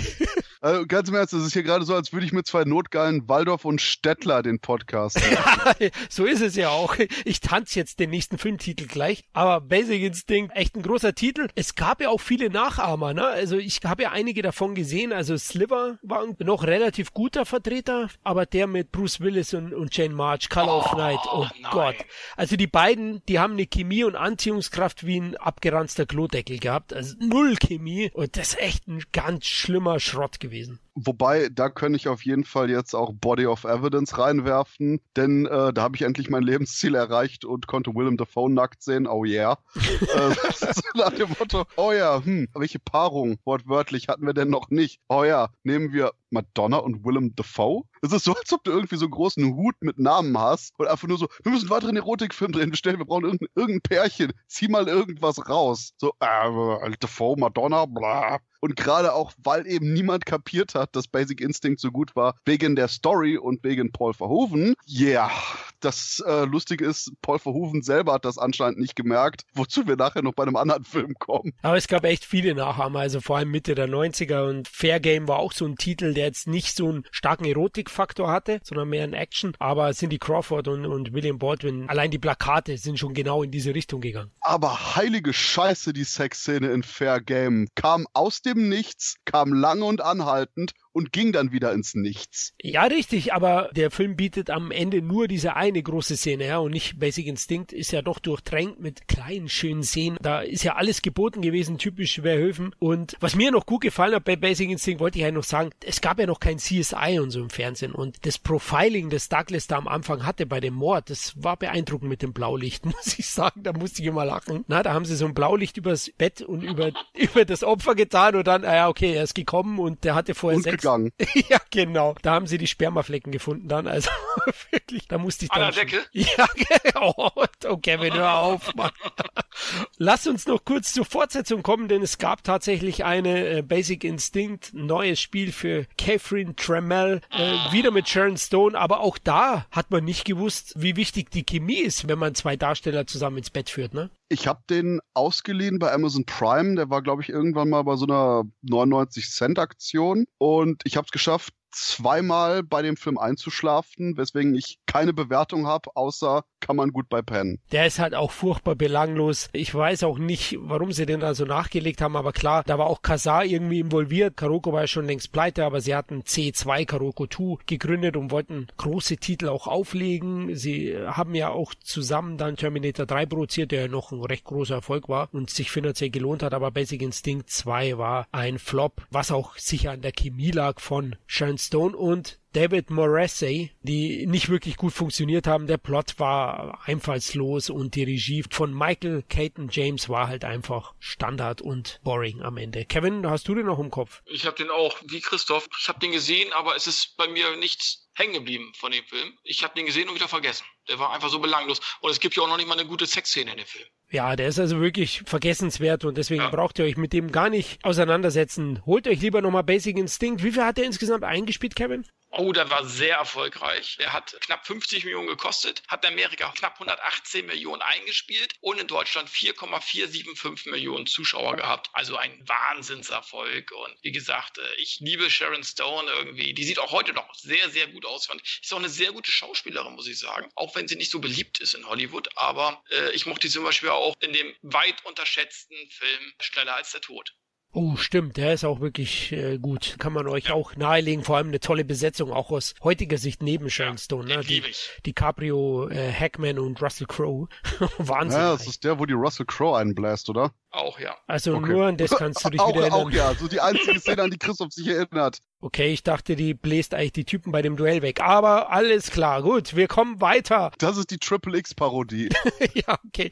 Ja, 92 war auf jeden Fall ein guter Start für Karoko, ein großer Erfolg. Und auch der nächste Film war ein Erfolg für Karoko, nämlich Universal Soldier. Aber das wundert uns nicht, Kevin, uns 90er Kids. Wenn man Lundgren und Verdammt erstmals in einen Film zusammenbringt, da musste das ein Hit werden. Ja, das waren ja die Nachkömmlinge von Stallone und Schwarzenegger, Van Damme und Lundgren. Da ging bei mir die Hose auf, muss ich ganz ehrlich sagen. Mehr, mehr als, als, bei Basic Instinct. Mehr noch als bei Basic Instinct. Da habe ich monatelang hingeschiebert auf dieses Duell, weil wir waren ja schon Van Damme und Lundgren-Fans. Ja, ich habe ja alles mir angeguckt, wo die beiden mitgespielt haben. Und das war natürlich ein Gipfeltreffen der europäischen Actionstars, der kommenden Hollywood-Stars sozusagen. Und ja, und der Film hat mich auch nicht enttäuscht. Roland Emmerich hat inszeniert, das war eher so eine Auftragsarbeit. Vorher hat er so, ein, so Film mit Sylvester Stallone angefangen und hat ihn dann später abgelehnt, weil einfach das Drehbuch zu schlecht war. Und da hat das zu Stallone gesagt, lieber Sylvester, wenn du diesen Film machst, ist deine Karriere am Arsch. So, und das hat natürlich die Produzenten, ich glaube, Joel Silver war auch einer der Produzenten, hat das nicht sonderlich gut befunden diese Aussage und Emmerich dachte eigentlich schon, das wäre es eigentlich gewesen mit meiner Karriere. Aber er hat dann diesen Auftrag zu diesem Film bekommen, Universal Soldier, hat dann sein ganzes deutsches Team mit äh, nach Hollywood gebracht sozusagen und hat dann diesen Film abgeleistet für nur 23 Millionen Dollar und hat einen wirklich mehr als soliden, coolen Actionkracher auf die Beine gestellt. Dazu unterschreibe ich so komplett, denn Universal Soldier ist wahrscheinlich mein am meisten gesehener John Claude Van Damme Film der ist einfach nur unterhaltsam von Anfang bis Ende. Wir haben ja sogar kleinere Auftritte von, ich meine, Tommy Tiny Lister, mhm. äh, Ralf Möller und auch noch, ähm, boah, ich glaube, der, der, der Kommandant von den Universal Soldier war auch wieder so ein, so ein bekanntes Nebendarstellergesicht. Aber auch vor allen Dingen, weil der Film du hast Action, du hast ein bisschen Dramatik, und du hast auch einige wirklich coole Humorstellen. Immer die Szene, wo äh, wahrscheinlich da Kevin am meisten die Hose aufgegangen ist, wo äh, Van Damme sich mal wieder ausgezogen hat und meinte, hier, Taste nach irgendwas Hartem und die Frau Was so, Hartem? So, okay. und einfach nur, weil der Film generell diese leichtherzigen Attitüde hatte, aber auch gleichzeitig die heftige Action noch, diese richtig gute R-rated Action. Ich würde nichts an dem Film verändern. Das ist für mich absolutes Feel-Good-Kino. Das ist für mich so eine Art warmes Bad für meine Seele, den Film zu gucken. Einfach nur gemütlich, unterhaltsam, wunderbar. Ich kann gar nicht genug loben, wie sehr ich den Film einfach nur liebe. Muss ich auch sagen. Ja, geht mir da ähnlich. Ich habe den tatsächlich auch in, im Kino gesehen, habe mich da reingeschmuggelt, war zu dem Zeitpunkt noch nicht volljährig, aber echt ein toller Film. Es ist für mich ein charmanter B-Film im A-Budget, aber Van Damme und vor allem Dolph Lundgren, der für mich Van Damme hier an die, an die Wand spielt als Schurke, sind erstklassig. In der Mitte gibt's so einen kleinen Hänger für mich, aber der ist zu vernachlässigen, weil der einfach charmant ist und die ganzen Darsteller sehr sympathisch sind für uns Actionstars. Den Kommandant, den du meinst, ist Edo Ross, der hat auch bei Red Heat einen Schurken gespielt, den Typen, den Arnie da gejagt hat in Amerika. Und ist einfach ein erstklassiger Actionfilm der 90er, ganz großes Kino und ein großer Erfolg gewesen, auch für Karoko. Auf jeden Fall, der hat äh, 36,3 Millionen in Amerika eingespielt, 1,635 Millionen Zuschauer in Deutschland. Wirklich sehr, sehr gut. Van Damme hatte ja vorher auch schon so einen großen Erfolg mit Double Impact. Der hat ja ähnlich gute Zahlen geschrieben. Weltweit hat er 100 Millionen Dollar gemacht und du musst natürlich aufs Video. Also du hast ja die beiden kommenden Actionstars gehabt, sozusagen Lundgren und Van Damme. Was der auf Video noch gemacht hat, will ich nicht wissen. Ne? Also und was ich geil finde bei dem Film auch, klar, Lundgren stiehlt natürlich Van Damme die Show, aber das Finale, du hast noch so ein Finale auf Augenhöhe, wo der Bösewicht dem Guten richtig zusetzt. Also für mich ist immer so ein geiles Finale, wenn der Bösewicht eigentlich so stark ist, dass der Gute eigentlich keine Chance hat, eigentlich nur mit Glück gewinnt. Und das hast du in diesem Film letzten Endes noch. Das Finale geht ja fast 10, 15 Minuten, sage ich jetzt mal, ne, auf dieser Farm. Und das ist großartig gefilmt. Wirklich sehr, sehr geil. Da ist nichts mehr hinzuzufügen. Das Budget war ja auch nicht allzu hoch und war ja auch praktisch der Startschuss für Emmerichs Hollywood-Karriere. Er hat sich auf jeden Fall gerechnet. Danach folgte eine weitere Produktion, zu der wir noch kommen, die Emmerich dann gemeinsam mit Dean Devlin inszeniert hat. 92 kamen nicht nur die beiden Filme raus, sondern Karoko hatte auch den Anspruch, mit Chaplin ihren ersten großen Oscar-Gewinner zu produzieren. Nur leider, Christoph, hat's nicht ganz hingehauen. Liegt's an der Qualität? Jein, der Punkt ist, Chaplin war eigentlich ein sehr schöner Film, weil der sich extrem bemüht hat, die Charlie Chaplin Shorts nachzustellen von der Komik, von der Art und Weise hinter den Kulissen. Deswegen das durchaus auch so eine Art Making-of-artiger Film war. Für viele von eben den bekanntesten Chaplin-Momenten aus den Kurzfilmen. Robert Downey Jr. ist absolut exzellent in der Hauptrolle. Aber gerade was die Geschichte von Chaplin selber angeht, habe ich bei so ein paar Gegenüberstellungen von Fiktion und Realität, dass es anscheinend durchaus auch noch so ein bisschen geschönt ist, weil durchaus da Chaplins Hey kleines Mädchen, du bist 15, fuck yeah, Pedo-Ansatz vielleicht so ein bisschen softer gemacht wurde, um das quasi so dastehen zu lassen, ah, dass der missverstandene Chaplin sich so gegen die, gegen die bösen, reaktionären ähm, Studiobosse auflehnt, die seinen Lebensstil nicht verstehen, wo man denkt so, äh, wäre wahrscheinlich interessanter gewesen, wenn man das Ganze noch ein bisschen differenzierter, bisschen realer gemacht hätte. Denn dahingehend ist das Ganze, so wie ich das auf der Plan habe, doch eher so ein bisschen Heldenvergoldung als jetzt äh, gelungene Biografie, aber eben allein der riesige Aufwand, der in die gesamten Elemente wie eben die Rekreierung der damaligen Kurzfilmzeiten und Chaplins eigene Aktionen geflossen ist, ist phänomenal. Und vielleicht ist es auch eben, dass bei den Oscars dann der Ansatz kam, dass der Film, wie gesagt, eben doch dann zu nett mit der Geschichte umgeht, ein bisschen zu soft ist, was die verschiedenen Elemente angeht. Aber eben das wahrscheinlich auch eine Sache war von Karolko, die gesagt haben, okay Leute, wir müssen jetzt ein bisschen auf Nummer sicher gehen. Wir können jetzt äh, nicht zu sehr auf die Kacke hauen, weil wir wollen auch die ganz normalen Leute im Kino haben und nicht die Kritiker, die sagen, oh, der Film war sehr gelungen. Aber dann guckt den eben keiner von den Normalos. Ich denke, der Film wollte da genau gerade so das Mittelding machen, deswegen er sich so ein bisschen inszenatorisch zwischen die Stühle setzt, aber nach wie vor extrem sehenswert ist. Okay, dann vielleicht hole ich mal nach. Ich habe ihn bis heute nicht gesehen, Kevin, du? Nein, leider nicht. Das Budget war mit 31 Millionen Dollar recht stattlich. Am Ende hat er in Amerika nur 9,5 Millionen eingespielt. Also das war schon ein saftiges Minus. Zudem hat er ja bei den Oscars nur drei Nominierungen erhalten, keine geholt. Nominiert war Robert Downey Jr. als bester Hauptdarsteller, John Barry für die beste Filmmusik und Stuart Craig sowie Chris A. Butler für das beste Szenenbild. Also man sieht, die Ausstattung wurde schon gewürdigt, aber es hat halt nicht gereicht. Ein weiterer Film, der 92 erschienen ist und von Karoko produziert wurde, war Die Asse, der stählernen Adler, also Stählerner Adler 3. Kevin, den haben wir ja schon ausführlich besprochen gehabt in unserem Podcast. Den ich für den besten der Reihe halte, ist der unterhaltsamste und finde ich auch der irgendwie der hochwertigste, aussehendste. Und ich fand eben halt diese Mischung cool, dass du diese, diese alten Flieger nochmal aus Deutschland hier Horst Buchholz, dann Amerika hier den Louis Gottsched Jr. zum Beispiel, das ist ein Japaner, ich weiß gar nicht mehr welch, wer das war, hat es halt eine super Mischung, dass die alten Recken nochmal im Expendable-Style, nur eben halt mit Flugzeugen bewaffnet, auf ihre letzte Mission gehen. Das fand ich geil. Ja, ich fand den auch recht gut. Also besser als Teil 2, finde ich nicht besser als 1. Ich liebe 1. Eins ist fucking boring. Ja, wenn ihr mehr von unserem Battle hören wollt, liebe Hörer, hört euch den Podcast Iron Eagle vs. Highway Filme an. Da haben wir nämlich ausführlich drüber gesprochen und Christoph und ich sind da relativ unterschiedlicher Meinung, zumindest bei Iron Eagle. Ansonsten sind wir aber alle der gleichen Meinung, dass Teil 3 ziemlich gut ist, oder? Ja, richtig. Also der macht einfach Spaß. Ja? Und da hat man auch ein bisschen was Neues probiert. Er hat auch echt cheesy, geile cheesy Momente. Also ich liebe einfach die Kirchturm-Glockenszene, die dem Drogen Baron erschlägt. Es ist einfach herrlich inszeniert. Oder dieses muskelbepackte Vibe, das da aufräumt. Also ist ein Film, der einfach Spaß macht. Und wenn man den Film gesehen hat, dann kriegt man, glaube ich, auch mit, das ist kein großes Kinofutter. Deswegen im Kino lief der nicht gut. Aber in den Videotheken hat er sich bestimmt gut vermarkten lassen.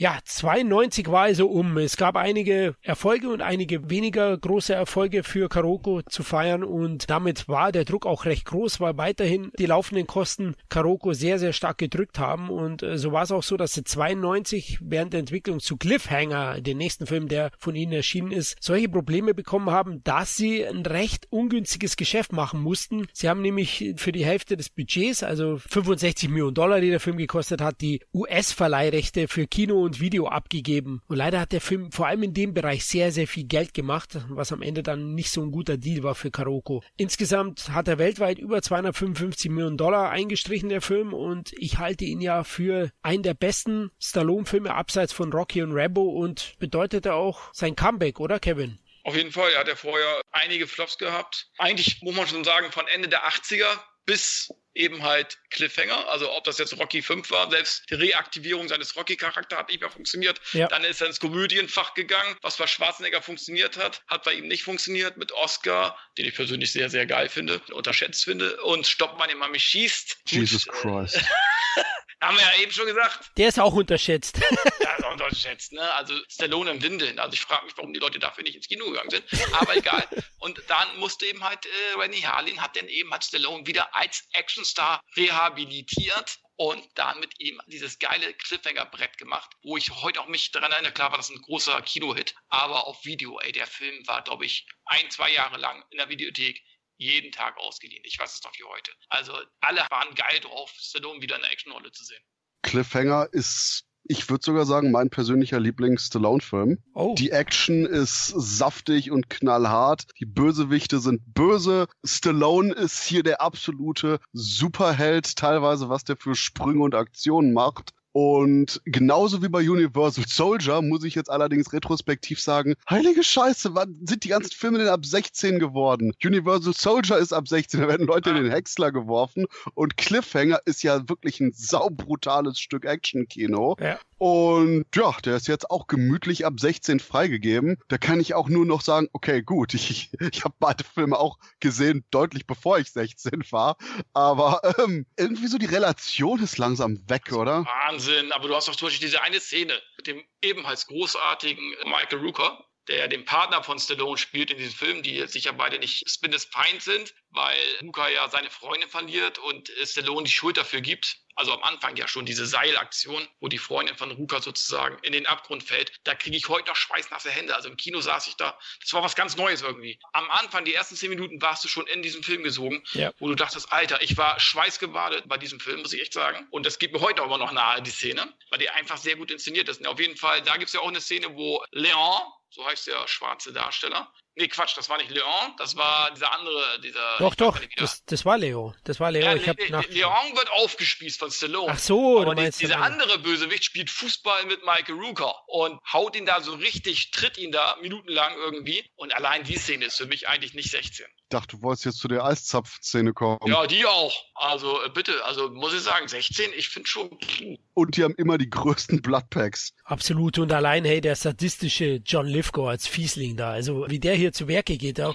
Ich finde den super und der hat auch diesen unberechenbaren Faktor in dem Film, weil der opfert auch jeden, ja. Der wird wie seine Frau abserviert. Ja, genau. Der wird seine Großmutter von der Klippe stürzen, für das, dass sein Plan halt eben am Ende aufgeht. Und du hast es erwähnt, also ich habe ihn vorgestern nochmal angeschaut, die ersten zehn Minuten ziehen ja. dich sofort rein. Das war wirklich was Neues und tricktechnisch großartig gemacht. Stallone ist da natürlich teilweise wirklich rumgekraxelt auch, natürlich mit Schnüren gesichert, aber ey, fantastisch. Und er und Ruka harmonieren auch sehr gut. Das finde ich auch einen großen Faktor. Und dann, ey, Rennie Harlan, man sieht, der Mann, der kann mit Schnee und Eis auf jeden Fall umgehen. Der ist ja auch Finne und wie er hier das einsetzt, die Naturkulisse zum Spielplatz macht und die Klettereinlagen und die Action-Szenen da punktuiert einsetzt, das ist nahezu perfekt. Es gibt ein paar ärgerliche Dinge, die mich heute ein bisschen ärgern ist, wo Stallone da Stöckchen holen soll, also den ersten Koffer, wo sie ihm die Jacke ausziehen und in ihrem T-Shirt da hochkraxeln. Ja, die sind ja blöd. Die schädigen sich ja selber wo ich mich immer frage, was soll das? Dann schießt ihr auch noch auf ihn, während er den Kopf der, und zieht am Seil. Also wollt ihr das Geld haben oder wollt ihr das Geld nicht haben? Ja gut, äh, Ruka schreit ja hoch, die wollen dich killen, wenn du runterkommst. Ja, deswegen. Aber, aber das ist so ein bisschen eine ärgerliche Szene an der Wand. Also die ärgert mich halt generell auch allein ohne T-Shirt. Warum? Ja, um seine Muskeln zu zeigen. Er klettert, war toll, aber auch dann eben, wie sie hochschießen, da werden so ein paar sehr dumme Dinge gemacht. Aber fantastischer Film, großartiger Actionfilm, einer der besten Actionfilme der 90er Jahre. Ich wiederhole mich immer wieder bei Karoko, aber die haben echt ganz großes Blockbuster-Kino produziert. Und der letzte gute Film von Rennie Harlan. Nein, das stimmt nicht. Tödliche Weihnachten finde ich auch super. Ah. ja, stimmt. Christoph, magst du Long Kiss Goodnight nicht, oder was? Ist okay, Fragezeichen. Och du Scheiße. Jetzt spielen wir aber auch Fußball mit dir gleich, du. Ja, jetzt mache ich hier den Leon. Also. oh Gott, ey. Also, nee, also den finde ich fantastisch. Und das sieht man ja auch immer, also mit Schnee kann er, ne? Stirb langsam zwei, ja. also Schneekulissen weiß er sehr zu schätzen, der Randy Orlin. Das sieht man eben auch in äh, Long Kiss Goodnight, der spielt ja auch in der Weihnachtszeit. Und Kevin und ich hatten den ja, glaube ich, besten Weihnachtsfilme, da ist er bei uns drin. Ja, es ist ein super Weihnachtsfilm einfach. Ne? Den guckst du dir an, Familie versammelt, trinkst Kakao und dann guckst du dir so Long Kiss Goodnight an. ja, genau. Nochmal kurz zurückzukommen zu Cliffhanger. Ursprünglich sollte übrigens Christopher Walken den Schurken spielen. Eric Quaylen, den dann John Lithgow auch perfekt gespielt hat. Walken wäre auch eine gute Wahl gewesen. Ja. Ich gehe so weit und sage, dass Lithgow wahrscheinlich besser ist, weil Walken ist, auch wenn er wirklich bedrohlich ist, immer irgendwie ein bisschen lustig. Und Lithgow ist in der Rolle definitiv zu keiner einzelnen Sekunde humorvoll, sondern hat dieses schleimige Riesenarschloch sadistischer Killer-Image dahingehend noch besser drauf. Walken ist immer zu sehr Walken. Da hast du recht, ja. Und Lithgow hatte ja zu der Zeit sehr viele Schurkenrollen. Ich meine, in den 80ern war er noch der Schurke in Footloose, nämlich der böse Papa, der das Tanzverbot in der Kleinstadt ausgesprochen hat. Und in den 90ern hatte er eben diese sadistische Schurkenrolle. Ricochet, ich weiß nicht, ob ihr den gesehen habt, mit Denzel Washington spielt eine mhm. ähnliche Rolle. Mein Bruder Kane und eben auch Cliffhanger, die waren alle so 91 bis 93 und da hat er wirklich diese Rolle sehr, sehr oft gespielt und in Cliffhanger perfektioniert. Und der Film war ja ein Riesenerfolg. Ich hatte gesagt, Karoka hat davon nicht ganz so profitiert, aber Kevin, die Einspielzahlen waren fantastisch in den USA und Deutschland. Ja, also er hat 65 Millionen gekostet, hat Amerika 84 Millionen eingespielt und Deutschland 2,262 Millionen Zuschauer gehabt. Ja, das war das große Comeback von Sylvester Stallone und war natürlich ein Riesenhit, auch wie gesagt im Heimkinobereich, also auf VHS und so. Also war ein Riesenerfolg. Also ja, und auch zu Recht. Ja, Stallone hat ein richtiges Comeback dann gefeiert. Demolition Man kam danach. War erfolgreich. The Specialist war noch relativ erfolgreich. Und dann ging es wieder so stetig äh, bergab eigentlich. Ja, Assassin war schon eine Enttäuschung am Ende. Ja. Aber Cliffhanger, fantastisch. Einer der besten Actionfilme, wie gesagt. Ja, wir kommen ins Jahr 1994 und nachdem Cliffhanger zwar international ein großer Erfolg war, aber Kroke nicht ganz so viel davon eingestrichen hat, war wichtig, dass die nächsten Filme funktionieren an den Kinokassen. Und sie haben das Science-Fiction-Epos Stargate produziert. Und das war mir gar nicht so bewusst, denn in Deutschland assozialisiere ich den Film immer mit MGM. Und das hat auch einen Grund, denn Karoko hatte auch hier schon finanzielle, starke finanzielle Probleme und hat den Film dann vertriebstechnisch weitergegeben und hat ihn, hat das Zeug nur noch produziert und nicht mehr mit der TriStar zusammengearbeitet, mit dem sie einen sehr lukrativen Verleihdeal hatten, sondern eben auch mit anderen Studios und MGM war eins der Studios, die ja dann auch Stargate, Showgirls und Piratenbraut vertrieben haben. Und Stargate war noch ein großer Erfolg, Kevin.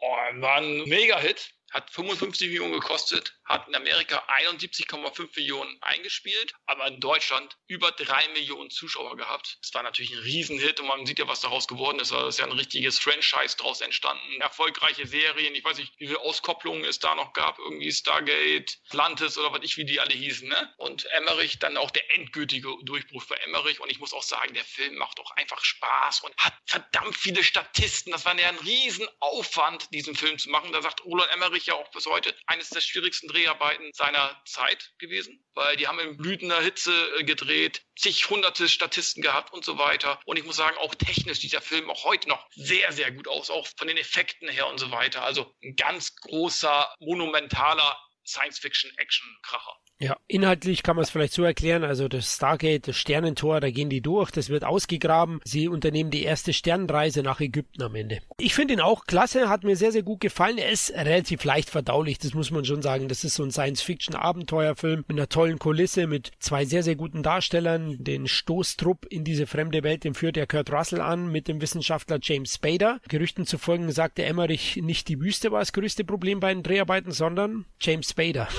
Ja, James Spader, der hatte so ein paar Starlüren. Äh, der sollte zum Beispiel auf so einer Düne sollte er einmal so runterrollen. Weißt du, wie als Kind damals, dann bist du auch so, das, das war ja so manchmal die Sandberge runtergerollt, ne? Und da hat James Bader gesagt, nein, mache ich nicht, ich brauche einen Stuntman. Und dann ist Roland Emmerich dann auf diese Sanddüne gekommen, hat sich selber runterrollen lassen und gesagt, hier, guck mal, so geht's. Und dann blieb Spader ja nichts anderes über, um sein Gesicht zu wahren, um dann da selber runterzurollen. Die Ironie bei der ganzen Geschichte, die Szene ist der Schere nachher zum Opfer gefallen. Schön reingelegt. Christoph, wie stehst du zum Sternentor? Ich liebe den Film. Ich habe den im Kino gesehen und wir waren damals ein bisschen überrascht, wie hart der Film auch noch war. Gerade am Ende, wenn irgendwelche äh, Leute so die Köpfe verlieren und Co., merkt man auch noch durchaus den klassischen 80er und frühen 90er Jahre Action-Einfluss, der hier mit dabei war und wie sehr man auch das PG-13 in Amerika damals durchaus auch noch für ein paar heftigere Momente ausreizen konnte und insgesamt, ob das jetzt die Mythologie ist, die dahinter ist, ob das eben die Charaktere sind, eben von Kurt Russell und auch James Spader, die beide extrem charmant wirken im Film. Und auch diese generelle Mischung aus Abenteuerfilm, Historienstreifen, Fragezeichen und vor allen Dingen viel Science Fiction, richtig, richtig gut. Und auch wenn ich irgendwie jenseits der Pilotfolge und ein, zwei anderen äh, Episoden irgendwie nie in die Serie eingetaucht bin, habe ich den Stargate Kinofilm immer wieder gern gesehen und ich meine auch, ich habe den Director's Cut in letzter Zeit ein paar Mal gesehen, wobei ich da persönlich echt nicht mehr so flüssig bin, was jetzt hier die großen Unterschiede waren. Denn egal welche Fassung man guckt, Stargate ist auch noch richtig großartiges Action-Popcorn-Kino, das auch gerade heutigen Filmen unglaublich zeigt, wie der Hase eigentlich laufen sollte und das in den 90er Jahren gerade auch das beim Kino deutlich besser war als heute. Ja, aber auch Emmerichs Filme waren da deutlich besser damals als heute. Ja, irgendwie so nach Independence Day brach er so ein bisschen von der Klippe ab. Ja, so ein bisschen schon. Ne? Euch war wahrscheinlich auch nicht bewusst, oder, dass es ein Karoko-Film war? Keine nee, Ahnung. Nicht wirklich. Es war auch so, die hatten einen First Look Deal, also Emmerich und Dean Devlin mit Karoko zusammen und Dean Devlin hat in einem Interview vor ein paar Jahren mal gesagt, der nächste Film, den Karoko produziert hätte, wenn sie nicht bankrott gegangen wären, was wir jetzt dann gleich noch besprechen, wäre Independence Day gewesen. Also die waren schon sehr weit, aber der Film wurde dann vom Fox übernommen und das ist ja bekanntlich ein Welthit geworden, der wahrscheinlich Karoko gesund gestoßen hätte. Naja, ob der so viel eingespielt hätte, weil Karolko war auch eben, was Business-Entscheidungen angeht, schon ein bisschen bescheuert zu der Zeit. Ja, die Koksberge halt. Nein, Schmarrn. Ich unterstelle denen jetzt was. Klar, das kann man schwer sagen, aber Stargate lief noch unter deren Fittiche und da sieht man doch schon den Look. Also ich weiß nicht, ob Independence Day groß anders ausgesehen hätte. Der zweite Film, den Devlin erwähnt hat, der bei Karoko in der Mache war oder in der Entstehung zu der Zeit, war noch Titanic mit James Cameron, den ja Fox dann zum 2 Milliarden Dollar Hit machte und damit wäre Karoko definitiv durch gewesen. Karoko war ja sehr beliebt bei anerkannten Filmemachern, weil sie doch relativ viel Freiheiten den Herren ließen. Ich weiß nicht, ob Basic Instinct in der Form zu der Zeit von Disney rausgekommen wäre so. Auch Filme wie Angel hat vorher ja schon. Das sind ja auch keine typischen Filme, sage ich jetzt mal. Ne? Also die haben schon, äh, muss ich auch sagen, da sind auch Filme entstanden, die ich von anderen Studios nicht so erwartet hätte, ganz ehrlich gesagt. Ja, durchaus auch mutig. Also die, ja. die sind auch ein bisschen von den Controllern weggegangen ja, und haben eine gewisse Freiheit gelassen. Das betonen sie auch immer wieder. Vor allem Kazar bei Weinja ist ja mittlerweile verstorben, aber Kazar hat das immer wieder mal betont, dass ihnen das auch wichtig war, was ihnen aber auch ein bisschen ins Genick brach ne, mit der Entwicklung. Und dann, wir haben es ja schon besprochen, ein paar Filme, die dann einfach auf den ersten Blick auch keine großen Hits sein können. Da hätte man einfach das Budget kleiner halten müssen oder solche Art Filme reduzieren. Aber gut, Stargate war noch ein großer Erfolg. Ein weiterer Film, der 94 1990 erschienen und da sind wir jetzt schon beim Film, den keiner von uns kennt. Wagons East heißt der. Es ist eine Western-Parodie mit John Candy. Der ist kurz vor Ende der Dreharbeiten auch verstorben, 94. Und bei der Veröffentlichung hat der Film kein großes Echo ausgelöst. Also ich kenne ihn zum Beispiel gar nicht. Kennt ihr den? No. Nein, leider nicht. Äh, ich liebe John Candy, also ich bin ein großer Fan von ihm. Was heißt großer Fan, aber ich finde, er hat schon wirklich ein paar tolle Filme gemacht. Und ich glaube, sein letzter Film, der in Deutschland rausgekommen ist, war ja Cool Runnings. Ich glaube, der war, das war der letzte, der rausgekommen ist, richtig? Kann das sein? Ja, das war sein letzter ganz großer Titel, ja, genau. Da hat genau. er eigentlich nur eine Nebenrolle als Trainer. Genau. Und äh, Vacancies habe ich auch nie gesehen. Ich weiß gar nicht, ist er in Deutschland überhaupt erschienen? Ja, der ist erschienen auf Video, aber mir ist der auch nicht untergekommen. Ich glaube, manche Videotheken werden ihn gar nicht gebucht haben oder gekauft. Also echt, ich habe nie die Hülle gesehen. Jetzt erst bei der Recherche ist er mir aufgefallen. Hat keine guten Bewertungen und am Ende soll es ein Fehlschlag gewesen sein, inhaltlich wie finanziell. Ja, und 1995 kam dann der endgültige Niedergang von Karoko mit zwei Titeln, nämlich Piratenbraut und Showgirls, die am Ende dem Studio den Todesstoß versetzten, da sie beide finanzielle Flops waren. Und das zum Teil vielleicht zu Recht. Wir können gerne diskutieren. Bei Showgirls bin ich nicht so tief drinnen, weil ich oh. den schon lange nicht mehr gesehen habe. Aber Christoph, du steckst ja im Detail da. Das ist auch der einzige Paul Verhoeven-Film, wo ich immer noch nicht so ganz sicher bin, muss ich sagen. Gerade eben, weil Verhoeven ja auch durchaus so einen satirischen äh, Schalk oft im Nacken hat, wie man auch gerade bei seinen letzten Produktionen äh, jetzt gesehen hat. Ich glaube, Alan hieß der. Wie hieß der letzte Film von ihm? Ella, glaube ich, ja. Ella, Alan, Leute, ihr den Podcast hört, ihr wisst, was wir meinen. Und auch gerade eben da diese etwas übersteigerte Realität hat. Nur, dass eben Showgirls, die Geschichte von eben so einem titelgegebenen Showgirl, dermaßen übersteigert und cartoonesk ist. Das Ganze wirkt wie so ein Samstagvormittags-Zeichentrickfilm, nur mit unglaublich viel Nacktheit. Und das ist auch der Punkt, wo ich einfach nur Paul Verhoeven wirklich zurechne. Ich glaube, der Mann weiß immer, was er getan hat und hat deswegen auch wahrscheinlich Showgirls dermaßen überzeichnet präsentiert, wie er eigentlich jetzt auch nachher rüberkam. Das Problem ist einfach nur, dass wahrscheinlich viele Leute einen ernsten Film gesehen haben. Aber das hier ist eben ja, mehr oder weniger so eine Art Sexploitation-Film, der sich über das äh, Showgeschäft lustig macht und wo man später gesagt hat bei Starship Troopers, dass Caspar Van Dien und Co. eben gecastet wurden, weil die so ein bisschen blasser TV-Schönling sind. Und das ein Aspekt war von der Besetzung, um den Satire-Aspekt rüberzukriegen, würde ich sogar so weit gehen und sagen, dass Showgirls das Ganze noch effektiver macht, da nämlich die Hauptdarstellerin Elizabeth Berkeley mein Gott, ist die furchtbar, die Frau. Ich bin mir nicht sicher, ob der Charakter so scheiße ist, ihr Schauspiel so scheiße ist oder beides so mega scheiße ist, dass das eine Megatonnen-Explosion von Scheiße ist aber das Problem ist einfach nur, die geht jedes Mal so durch die Kulissen, als ob die vor zwei Sekunden äh, gehört hätte, was ihr Dialog ist und vor einer Sekunde gehört hätte, dass sie sich komplett ausziehen muss. Denn äh, wenn man Elizabeth Berkeley in dem Film sieht, ich glaube 50 Prozent von denen ist die einfach nur komplett nackt, was dann auch zu einem wunderbaren Schnittbericht in Amerika geführt hat, wo die Amis panisch irgendeine keusche R-Rated-Fassung erstellen wollten. Und zwischen all dem ist Kyle McLachlan, der äh, hier um jetzt so einen Kevin-Joke zu machen, definitiv seinen Sandwurm rausholt und, und auch konsequent eigentlich nur rumsitzt und ganz perplex auf die Szenerie schaut, weil er ständig von heißen Frauen geritten wird, ohne dass das Ganze irgendwie jetzt viel zur Sache tut. So nach dem Motto, er so, okay, ich krieg zwei Millionen Dollar, indem ich hier rumsitze und äh, heiße nackte Frauen auf mir rumreiten. Okay, ich glaube, dafür kann ich Platz in meinem Terminkalender machen. Und allein so Dialoge wie, oh ja, everybody got AIDS and shit. Die ganze Film, ich bin, wie gesagt, immer noch nicht ganz sicher, aber ich meine, der ist eben wirklich als augenzwinkernde Satire, als überzeichnete Realität gedacht gewesen von Paul Verhoeven, nur kam das Ganze eben im Marketing absolut so gar nicht durch. Und gerade Leute, die eben nach dem packenden Basic Instinct einen ähnlichen Streifen haben wollten, sind hier massiv mit dem Kopf gegen die Trailerwand geraten, die auch irgendwie noch so eine Art ernsteren Film vermitteln will. Und im Endeffekt, wie gesagt, eher so ein sexy Cartoon, oder?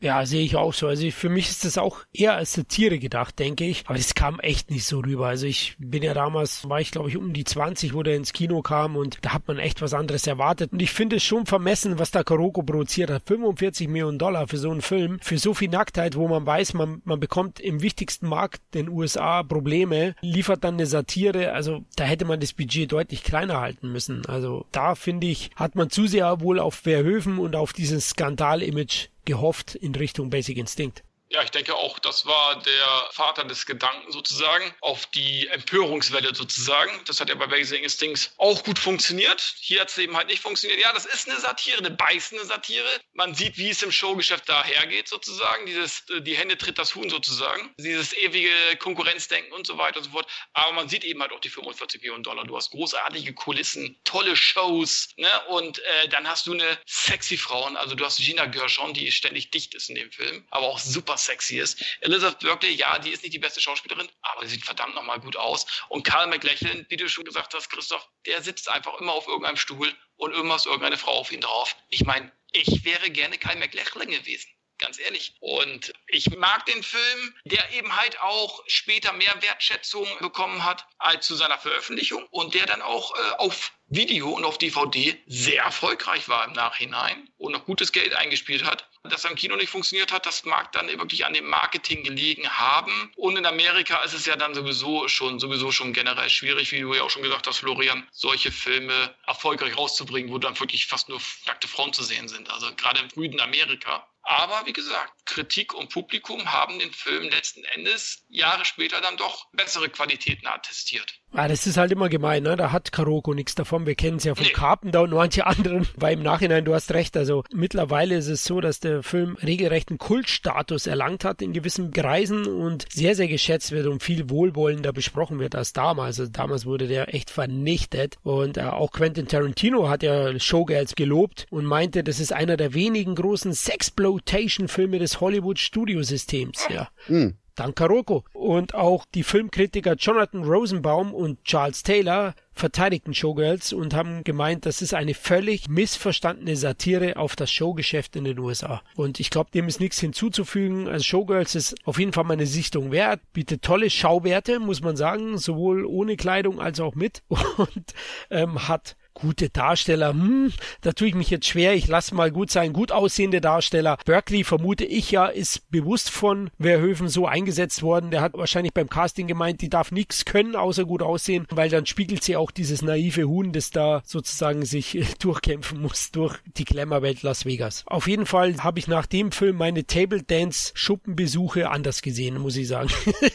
In Deutschland läuft es dann doch ein bisschen anders. Also Showgirls war leider aus damaliger Sicht ein finanzieller Flop und Karoko hatte massive Probleme. Es gab schon einige in der Branche, die sagten, der Bankrott ist eigentlich nicht mehr abzuwenden, die Insolvenz. Und Karoko hatte noch zwei heiße Eisen im Feuer. Eins war die Piratenbraut und das andere war das Kreuzritterabenteuer Crusade, das ebenfalls der niederländische Regisseur Paul Verhoeven inszenieren sollte. Und da muss ich sagen, es ist so schade, dass das nie stattgefunden hat. Man hat nämlich aufgrund der finanziellen Probleme Crusade fallen lassen, weil der Film noch teurer geworden wäre. Bei Ani sollte er die Hauptrolle spielen. Man hat sich dann entschieden, alles auf Piratenbraut zu setzen, um das Studio zu retten. Wie seht ihr Crusade? Ein Kreuzritterfilm von Paul Verhoeven mit Arnold Schwarzenegger in der Hauptrolle mit einem Budget von 150 Millionen Dollar. Geil, oder? Verdammt geil. Und wirklich schade, dass es nie stattgefunden hat. Stattdessen eben die Piratenbraut, Kevin. Oh, da gab es im Vorfeld auch schon unglaubliche Probleme. Massive Absagen von Schauspielern. Eigentlich war der Untergang dieses Schiffes kaum zu vermeiden.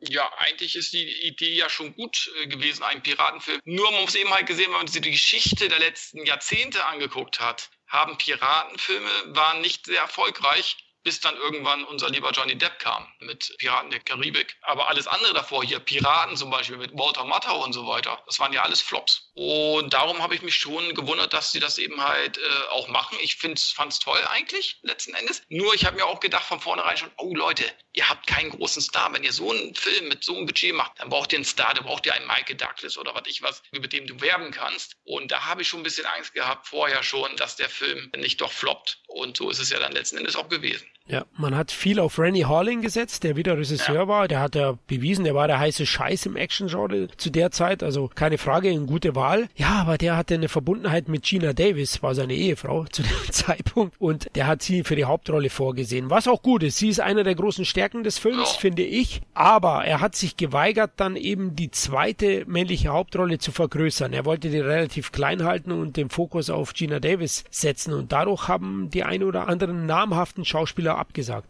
Ja, du hast dann zum Beispiel einen Matthew Modine, also nichts gegen Matthew Modine, aber es ist ja nun wirklich kein Blockbuster-Garant. Aber gut, okay, keiner will sich natürlich gerne ins zweite Glied stellen von ganz großen Hollywood-Namen. Und von daher blieb ja nichts anderes über wahrscheinlich als dann sowas Kategorie Matthew Modine. Ja, leider. Also die Star Power fehlt ihm definitiv. Ich möchte auch nicht über ihn herziehen. Ich schätze ihn Nein. sehr, Matthew Modine als Schauspieler, aber er hat halt nicht dieses gewisse Etwas. Es ist so 0815 Drops, wenn man ehrlich ist, der in Charakterrollen funktioniert, aber halt nicht in irgendwelchen Star-Vehikeln, wo sein Face im, in Nahaufnahme steht und wir Männer schreien Juhu und die Frauen Oh. Nein, am Ende waren ja einige Schauspieler zuvor vor im Gespräch Keanu Reeves, Ralph Fiennes, Liam Neeson und Michael Douglas. Und der war schon sehr weit in den Verhandlungen, nur Horlin hat sich geweigert, die Rolle zu vergrößern und somit ist dann Michael Douglas ausgestiegen. Aber da muss ich wieder sagen, dass da Karoko nicht eingeschritten hat und gesagt, halt dein Maul, wir brauchen einen großen Namen, das hat mich dann schon gewundert. Haben die dem wirklich so blind vertraut? Unglaublich. Naja gut, er hatte Cliffhanger als Erfolg vorher, weißt du, und die waren vielleicht sehr zufrieden und ja, haben den dann eben halt das Vertrauen, was ja heutzutage eigentlich fast unmöglich ist, eigentlich. Wer, wer, hat so viel Vertrauen von Regisseuren? Das ist nur eine Handvoll, ja. Heutzutage haben die Produzenten das letzte Wort. Ja, und am Ende mischen sie noch am Schnitt mit. So, das sind die wenigsten, die noch so viel Macht haben, meinetwegen Scorsese, Spielberg und vielleicht noch zwei, drei andere. Und dann hört es auch schon auf. Aber scheinbar war es so und ja, sind dann letzten Endes. Ich meine, der Film hat super Kulissen und so weiter, hat nachgebaute Schiffe. Da hast du Frank Langella als Bösewicht, auch gut besetzt und so weiter. Der macht ja alles richtig, auch handwerklich letzten Endes. Aber aber so die wichtigen Dinge, um einen richtigen Hit zu garantieren, da haben die wirklich äh, Fehler gemacht letzten Endes, gerade auch bei der Besetzung. Ja, 98 Millionen Dollar Budget. Es lag natürlich auch an den Querelen im Vorfeld, hin und her Entwicklungen des Films, Schauspieler angefragt, abgesagt, Bauten in Malta bauen lassen, bevor überhaupt das Drehbuch fertig war. Deswegen hat man sich auch am Ende entschieden, obwohl man schon bei Kuroko nicht zufrieden war mit dem ganzen Projekt, hat man gesagt, wir haben jetzt schon so viel Geld da reingesteckt und wir stehen echt am Abgrund. Wir müssen das Ding produzieren, weil wir verlieren so oder so schon 50 Millionen, weil das Zeug ist alles schon gebaut und hin und her und hat's dann gemacht gemacht. Und ich muss auch sagen, die große Stärke ist sicherlich, dass man hier sieht, das meiste ist noch handgemacht. Das ist opulent, das schaut gut aus. Der große Nachteil ist sicher die Star Power, die fehlende, das Timing, wie es halt immer ist. Zu der Zeit, Piratenfilm war zu früh, aber er nimmt schon ein bisschen was vorweg, möchte ich dem Film jetzt mal zusprechen. Denn Piratenbraut hat schon einige Elemente, die dann später im Pirates of the Caribbean perfektioniert wurden und dann auch zum Mega-Hit wurden, ne? zum Milliarden-Franchise am Ende. Ja, wobei das Ganze wirkt schon eher wie so die erste Fuhre Mutterboden, in die man aber erstmal irgendwas pflanzen kann. Also ganz im Ernst, ich verstehe schon, warum Piratenbraut gefloppt ist. Mir geht Gina Davis auf den Sack, mir geht Matthew Modine auf den Sack. Mir gehen beide in Kombination doppelt und triple auf den Sack, die oh sich Gott. gegenseitig ständig anbitschen.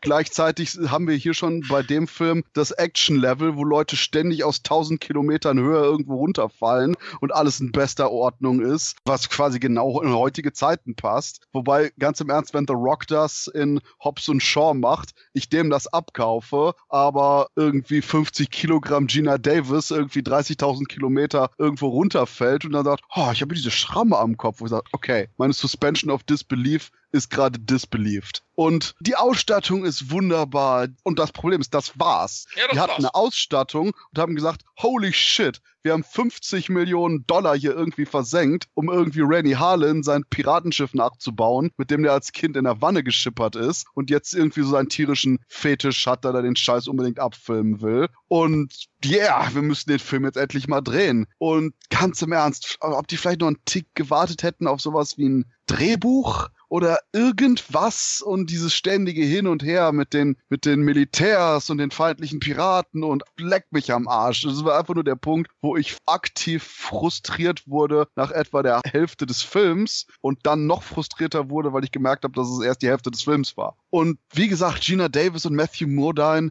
die sich einfach nur ständig gegenseitig irgendwie anzicken, wie so ein Ex-Ehepaar eben und keine Ahnung. Ich weiß nicht, was das Ganze sollte und das Problem ist einfach nur, dass selbst wenn ein paar Action-Szenen ein bisschen spaßig sind, so auf die Dauer, ja, ich schließe dann wieder den Bogen zum Anfang meines Satzes und mein, das ging mir alles auf den Sack. Oh, du bist schon hart. Also ich fand den durchaus unterhaltsam, muss aber auch sagen, 100 Millionen hätte ich da auch nicht gesehen. Im Film fehlt das gewisse Etwas, aber er spiegelt herrlich die Dekadenz von Karolko. Und Karolko ist halt untergegangen, wie sie aufgestiegen sind, äh, mit Partys, viel Geld und einfach Exzessen. Ja, man sieht halt hier, was man hier produziert hat. Übrigens das Schiff, das sie gebaut hatten, das hat dann irgendwie vor den Dreharbeiten noch Feuer gefangen, ist abgebrannt, musste man es neu bauen. Na, solche Sachen kamen dann auch noch dazu, ähnlich wie in Waterworld, der auch 95 rauskam. Da gab es ja auch massive Probleme, nur hat der weltweit sein Geld gemacht am Ende. Tja, nur war der Film gut.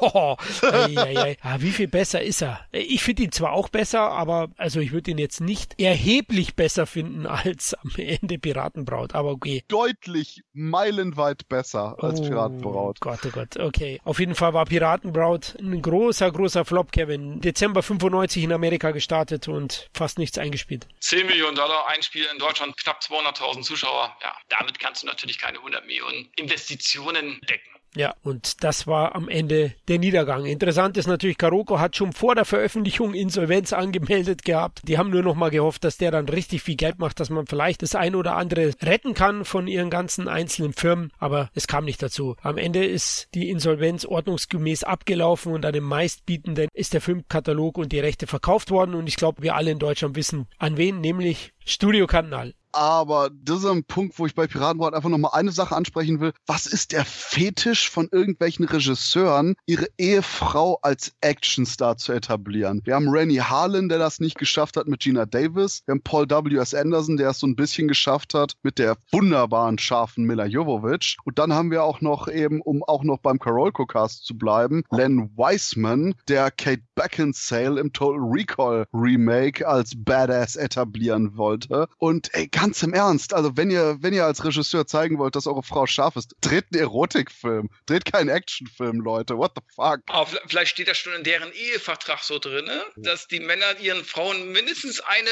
coole Actionrolle in Hollywood garantieren. Okay, that's sad.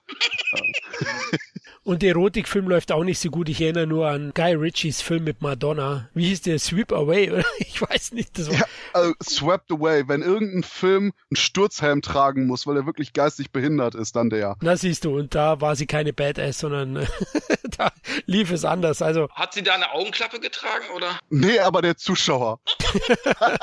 eine Augenbinde, na, dass er gar nichts mehr sieht. Ja, Karoko, jetzt sind wir am Ende angelangt. Wir können noch kurz über Karoko 2 sprechen. Habe ich ja vorhin kurz erwähnt, dass äh, Wainia und Kazar 2002 dann nochmal probiert haben mit C2 Pictures, wie es hieß, und äh, da auch mit Terminator 3 Rise of the Machines einen anständigen Erfolg hatten. Der Film hat über 433 Millionen Dollar eingespielt, aber im Basic Instinct 2 dann eben auch wieder ein Flop und so war das schnell gegessen, die Sache. Ja, die Legacy von Karoko ist am Ende schon großes Blockbuster-Kino mit viel Star Power. Man hat gemeinsam mit Jerry Bruckheimer und Don Simpson auch sicher den Hochglanz-Actionfilm Anfang bis Mitte der 90er stark geprägt und ist ein Studio auf jeden Fall, das heute viel zu unbekannt ist. Ne? Kevin, gegenüber Canon, selbst Christoph Karoko war der nicht so ein Begriff. Ja, ich, ich habe da auch irgendwie nie so eine wirkliche Identität von dem Filmstudio gehabt. Abgesehen eben wie das, was du erzählt hast mit, hey, wir sind alle auf Koks und machen Filme über lebende Verkehrsschilder.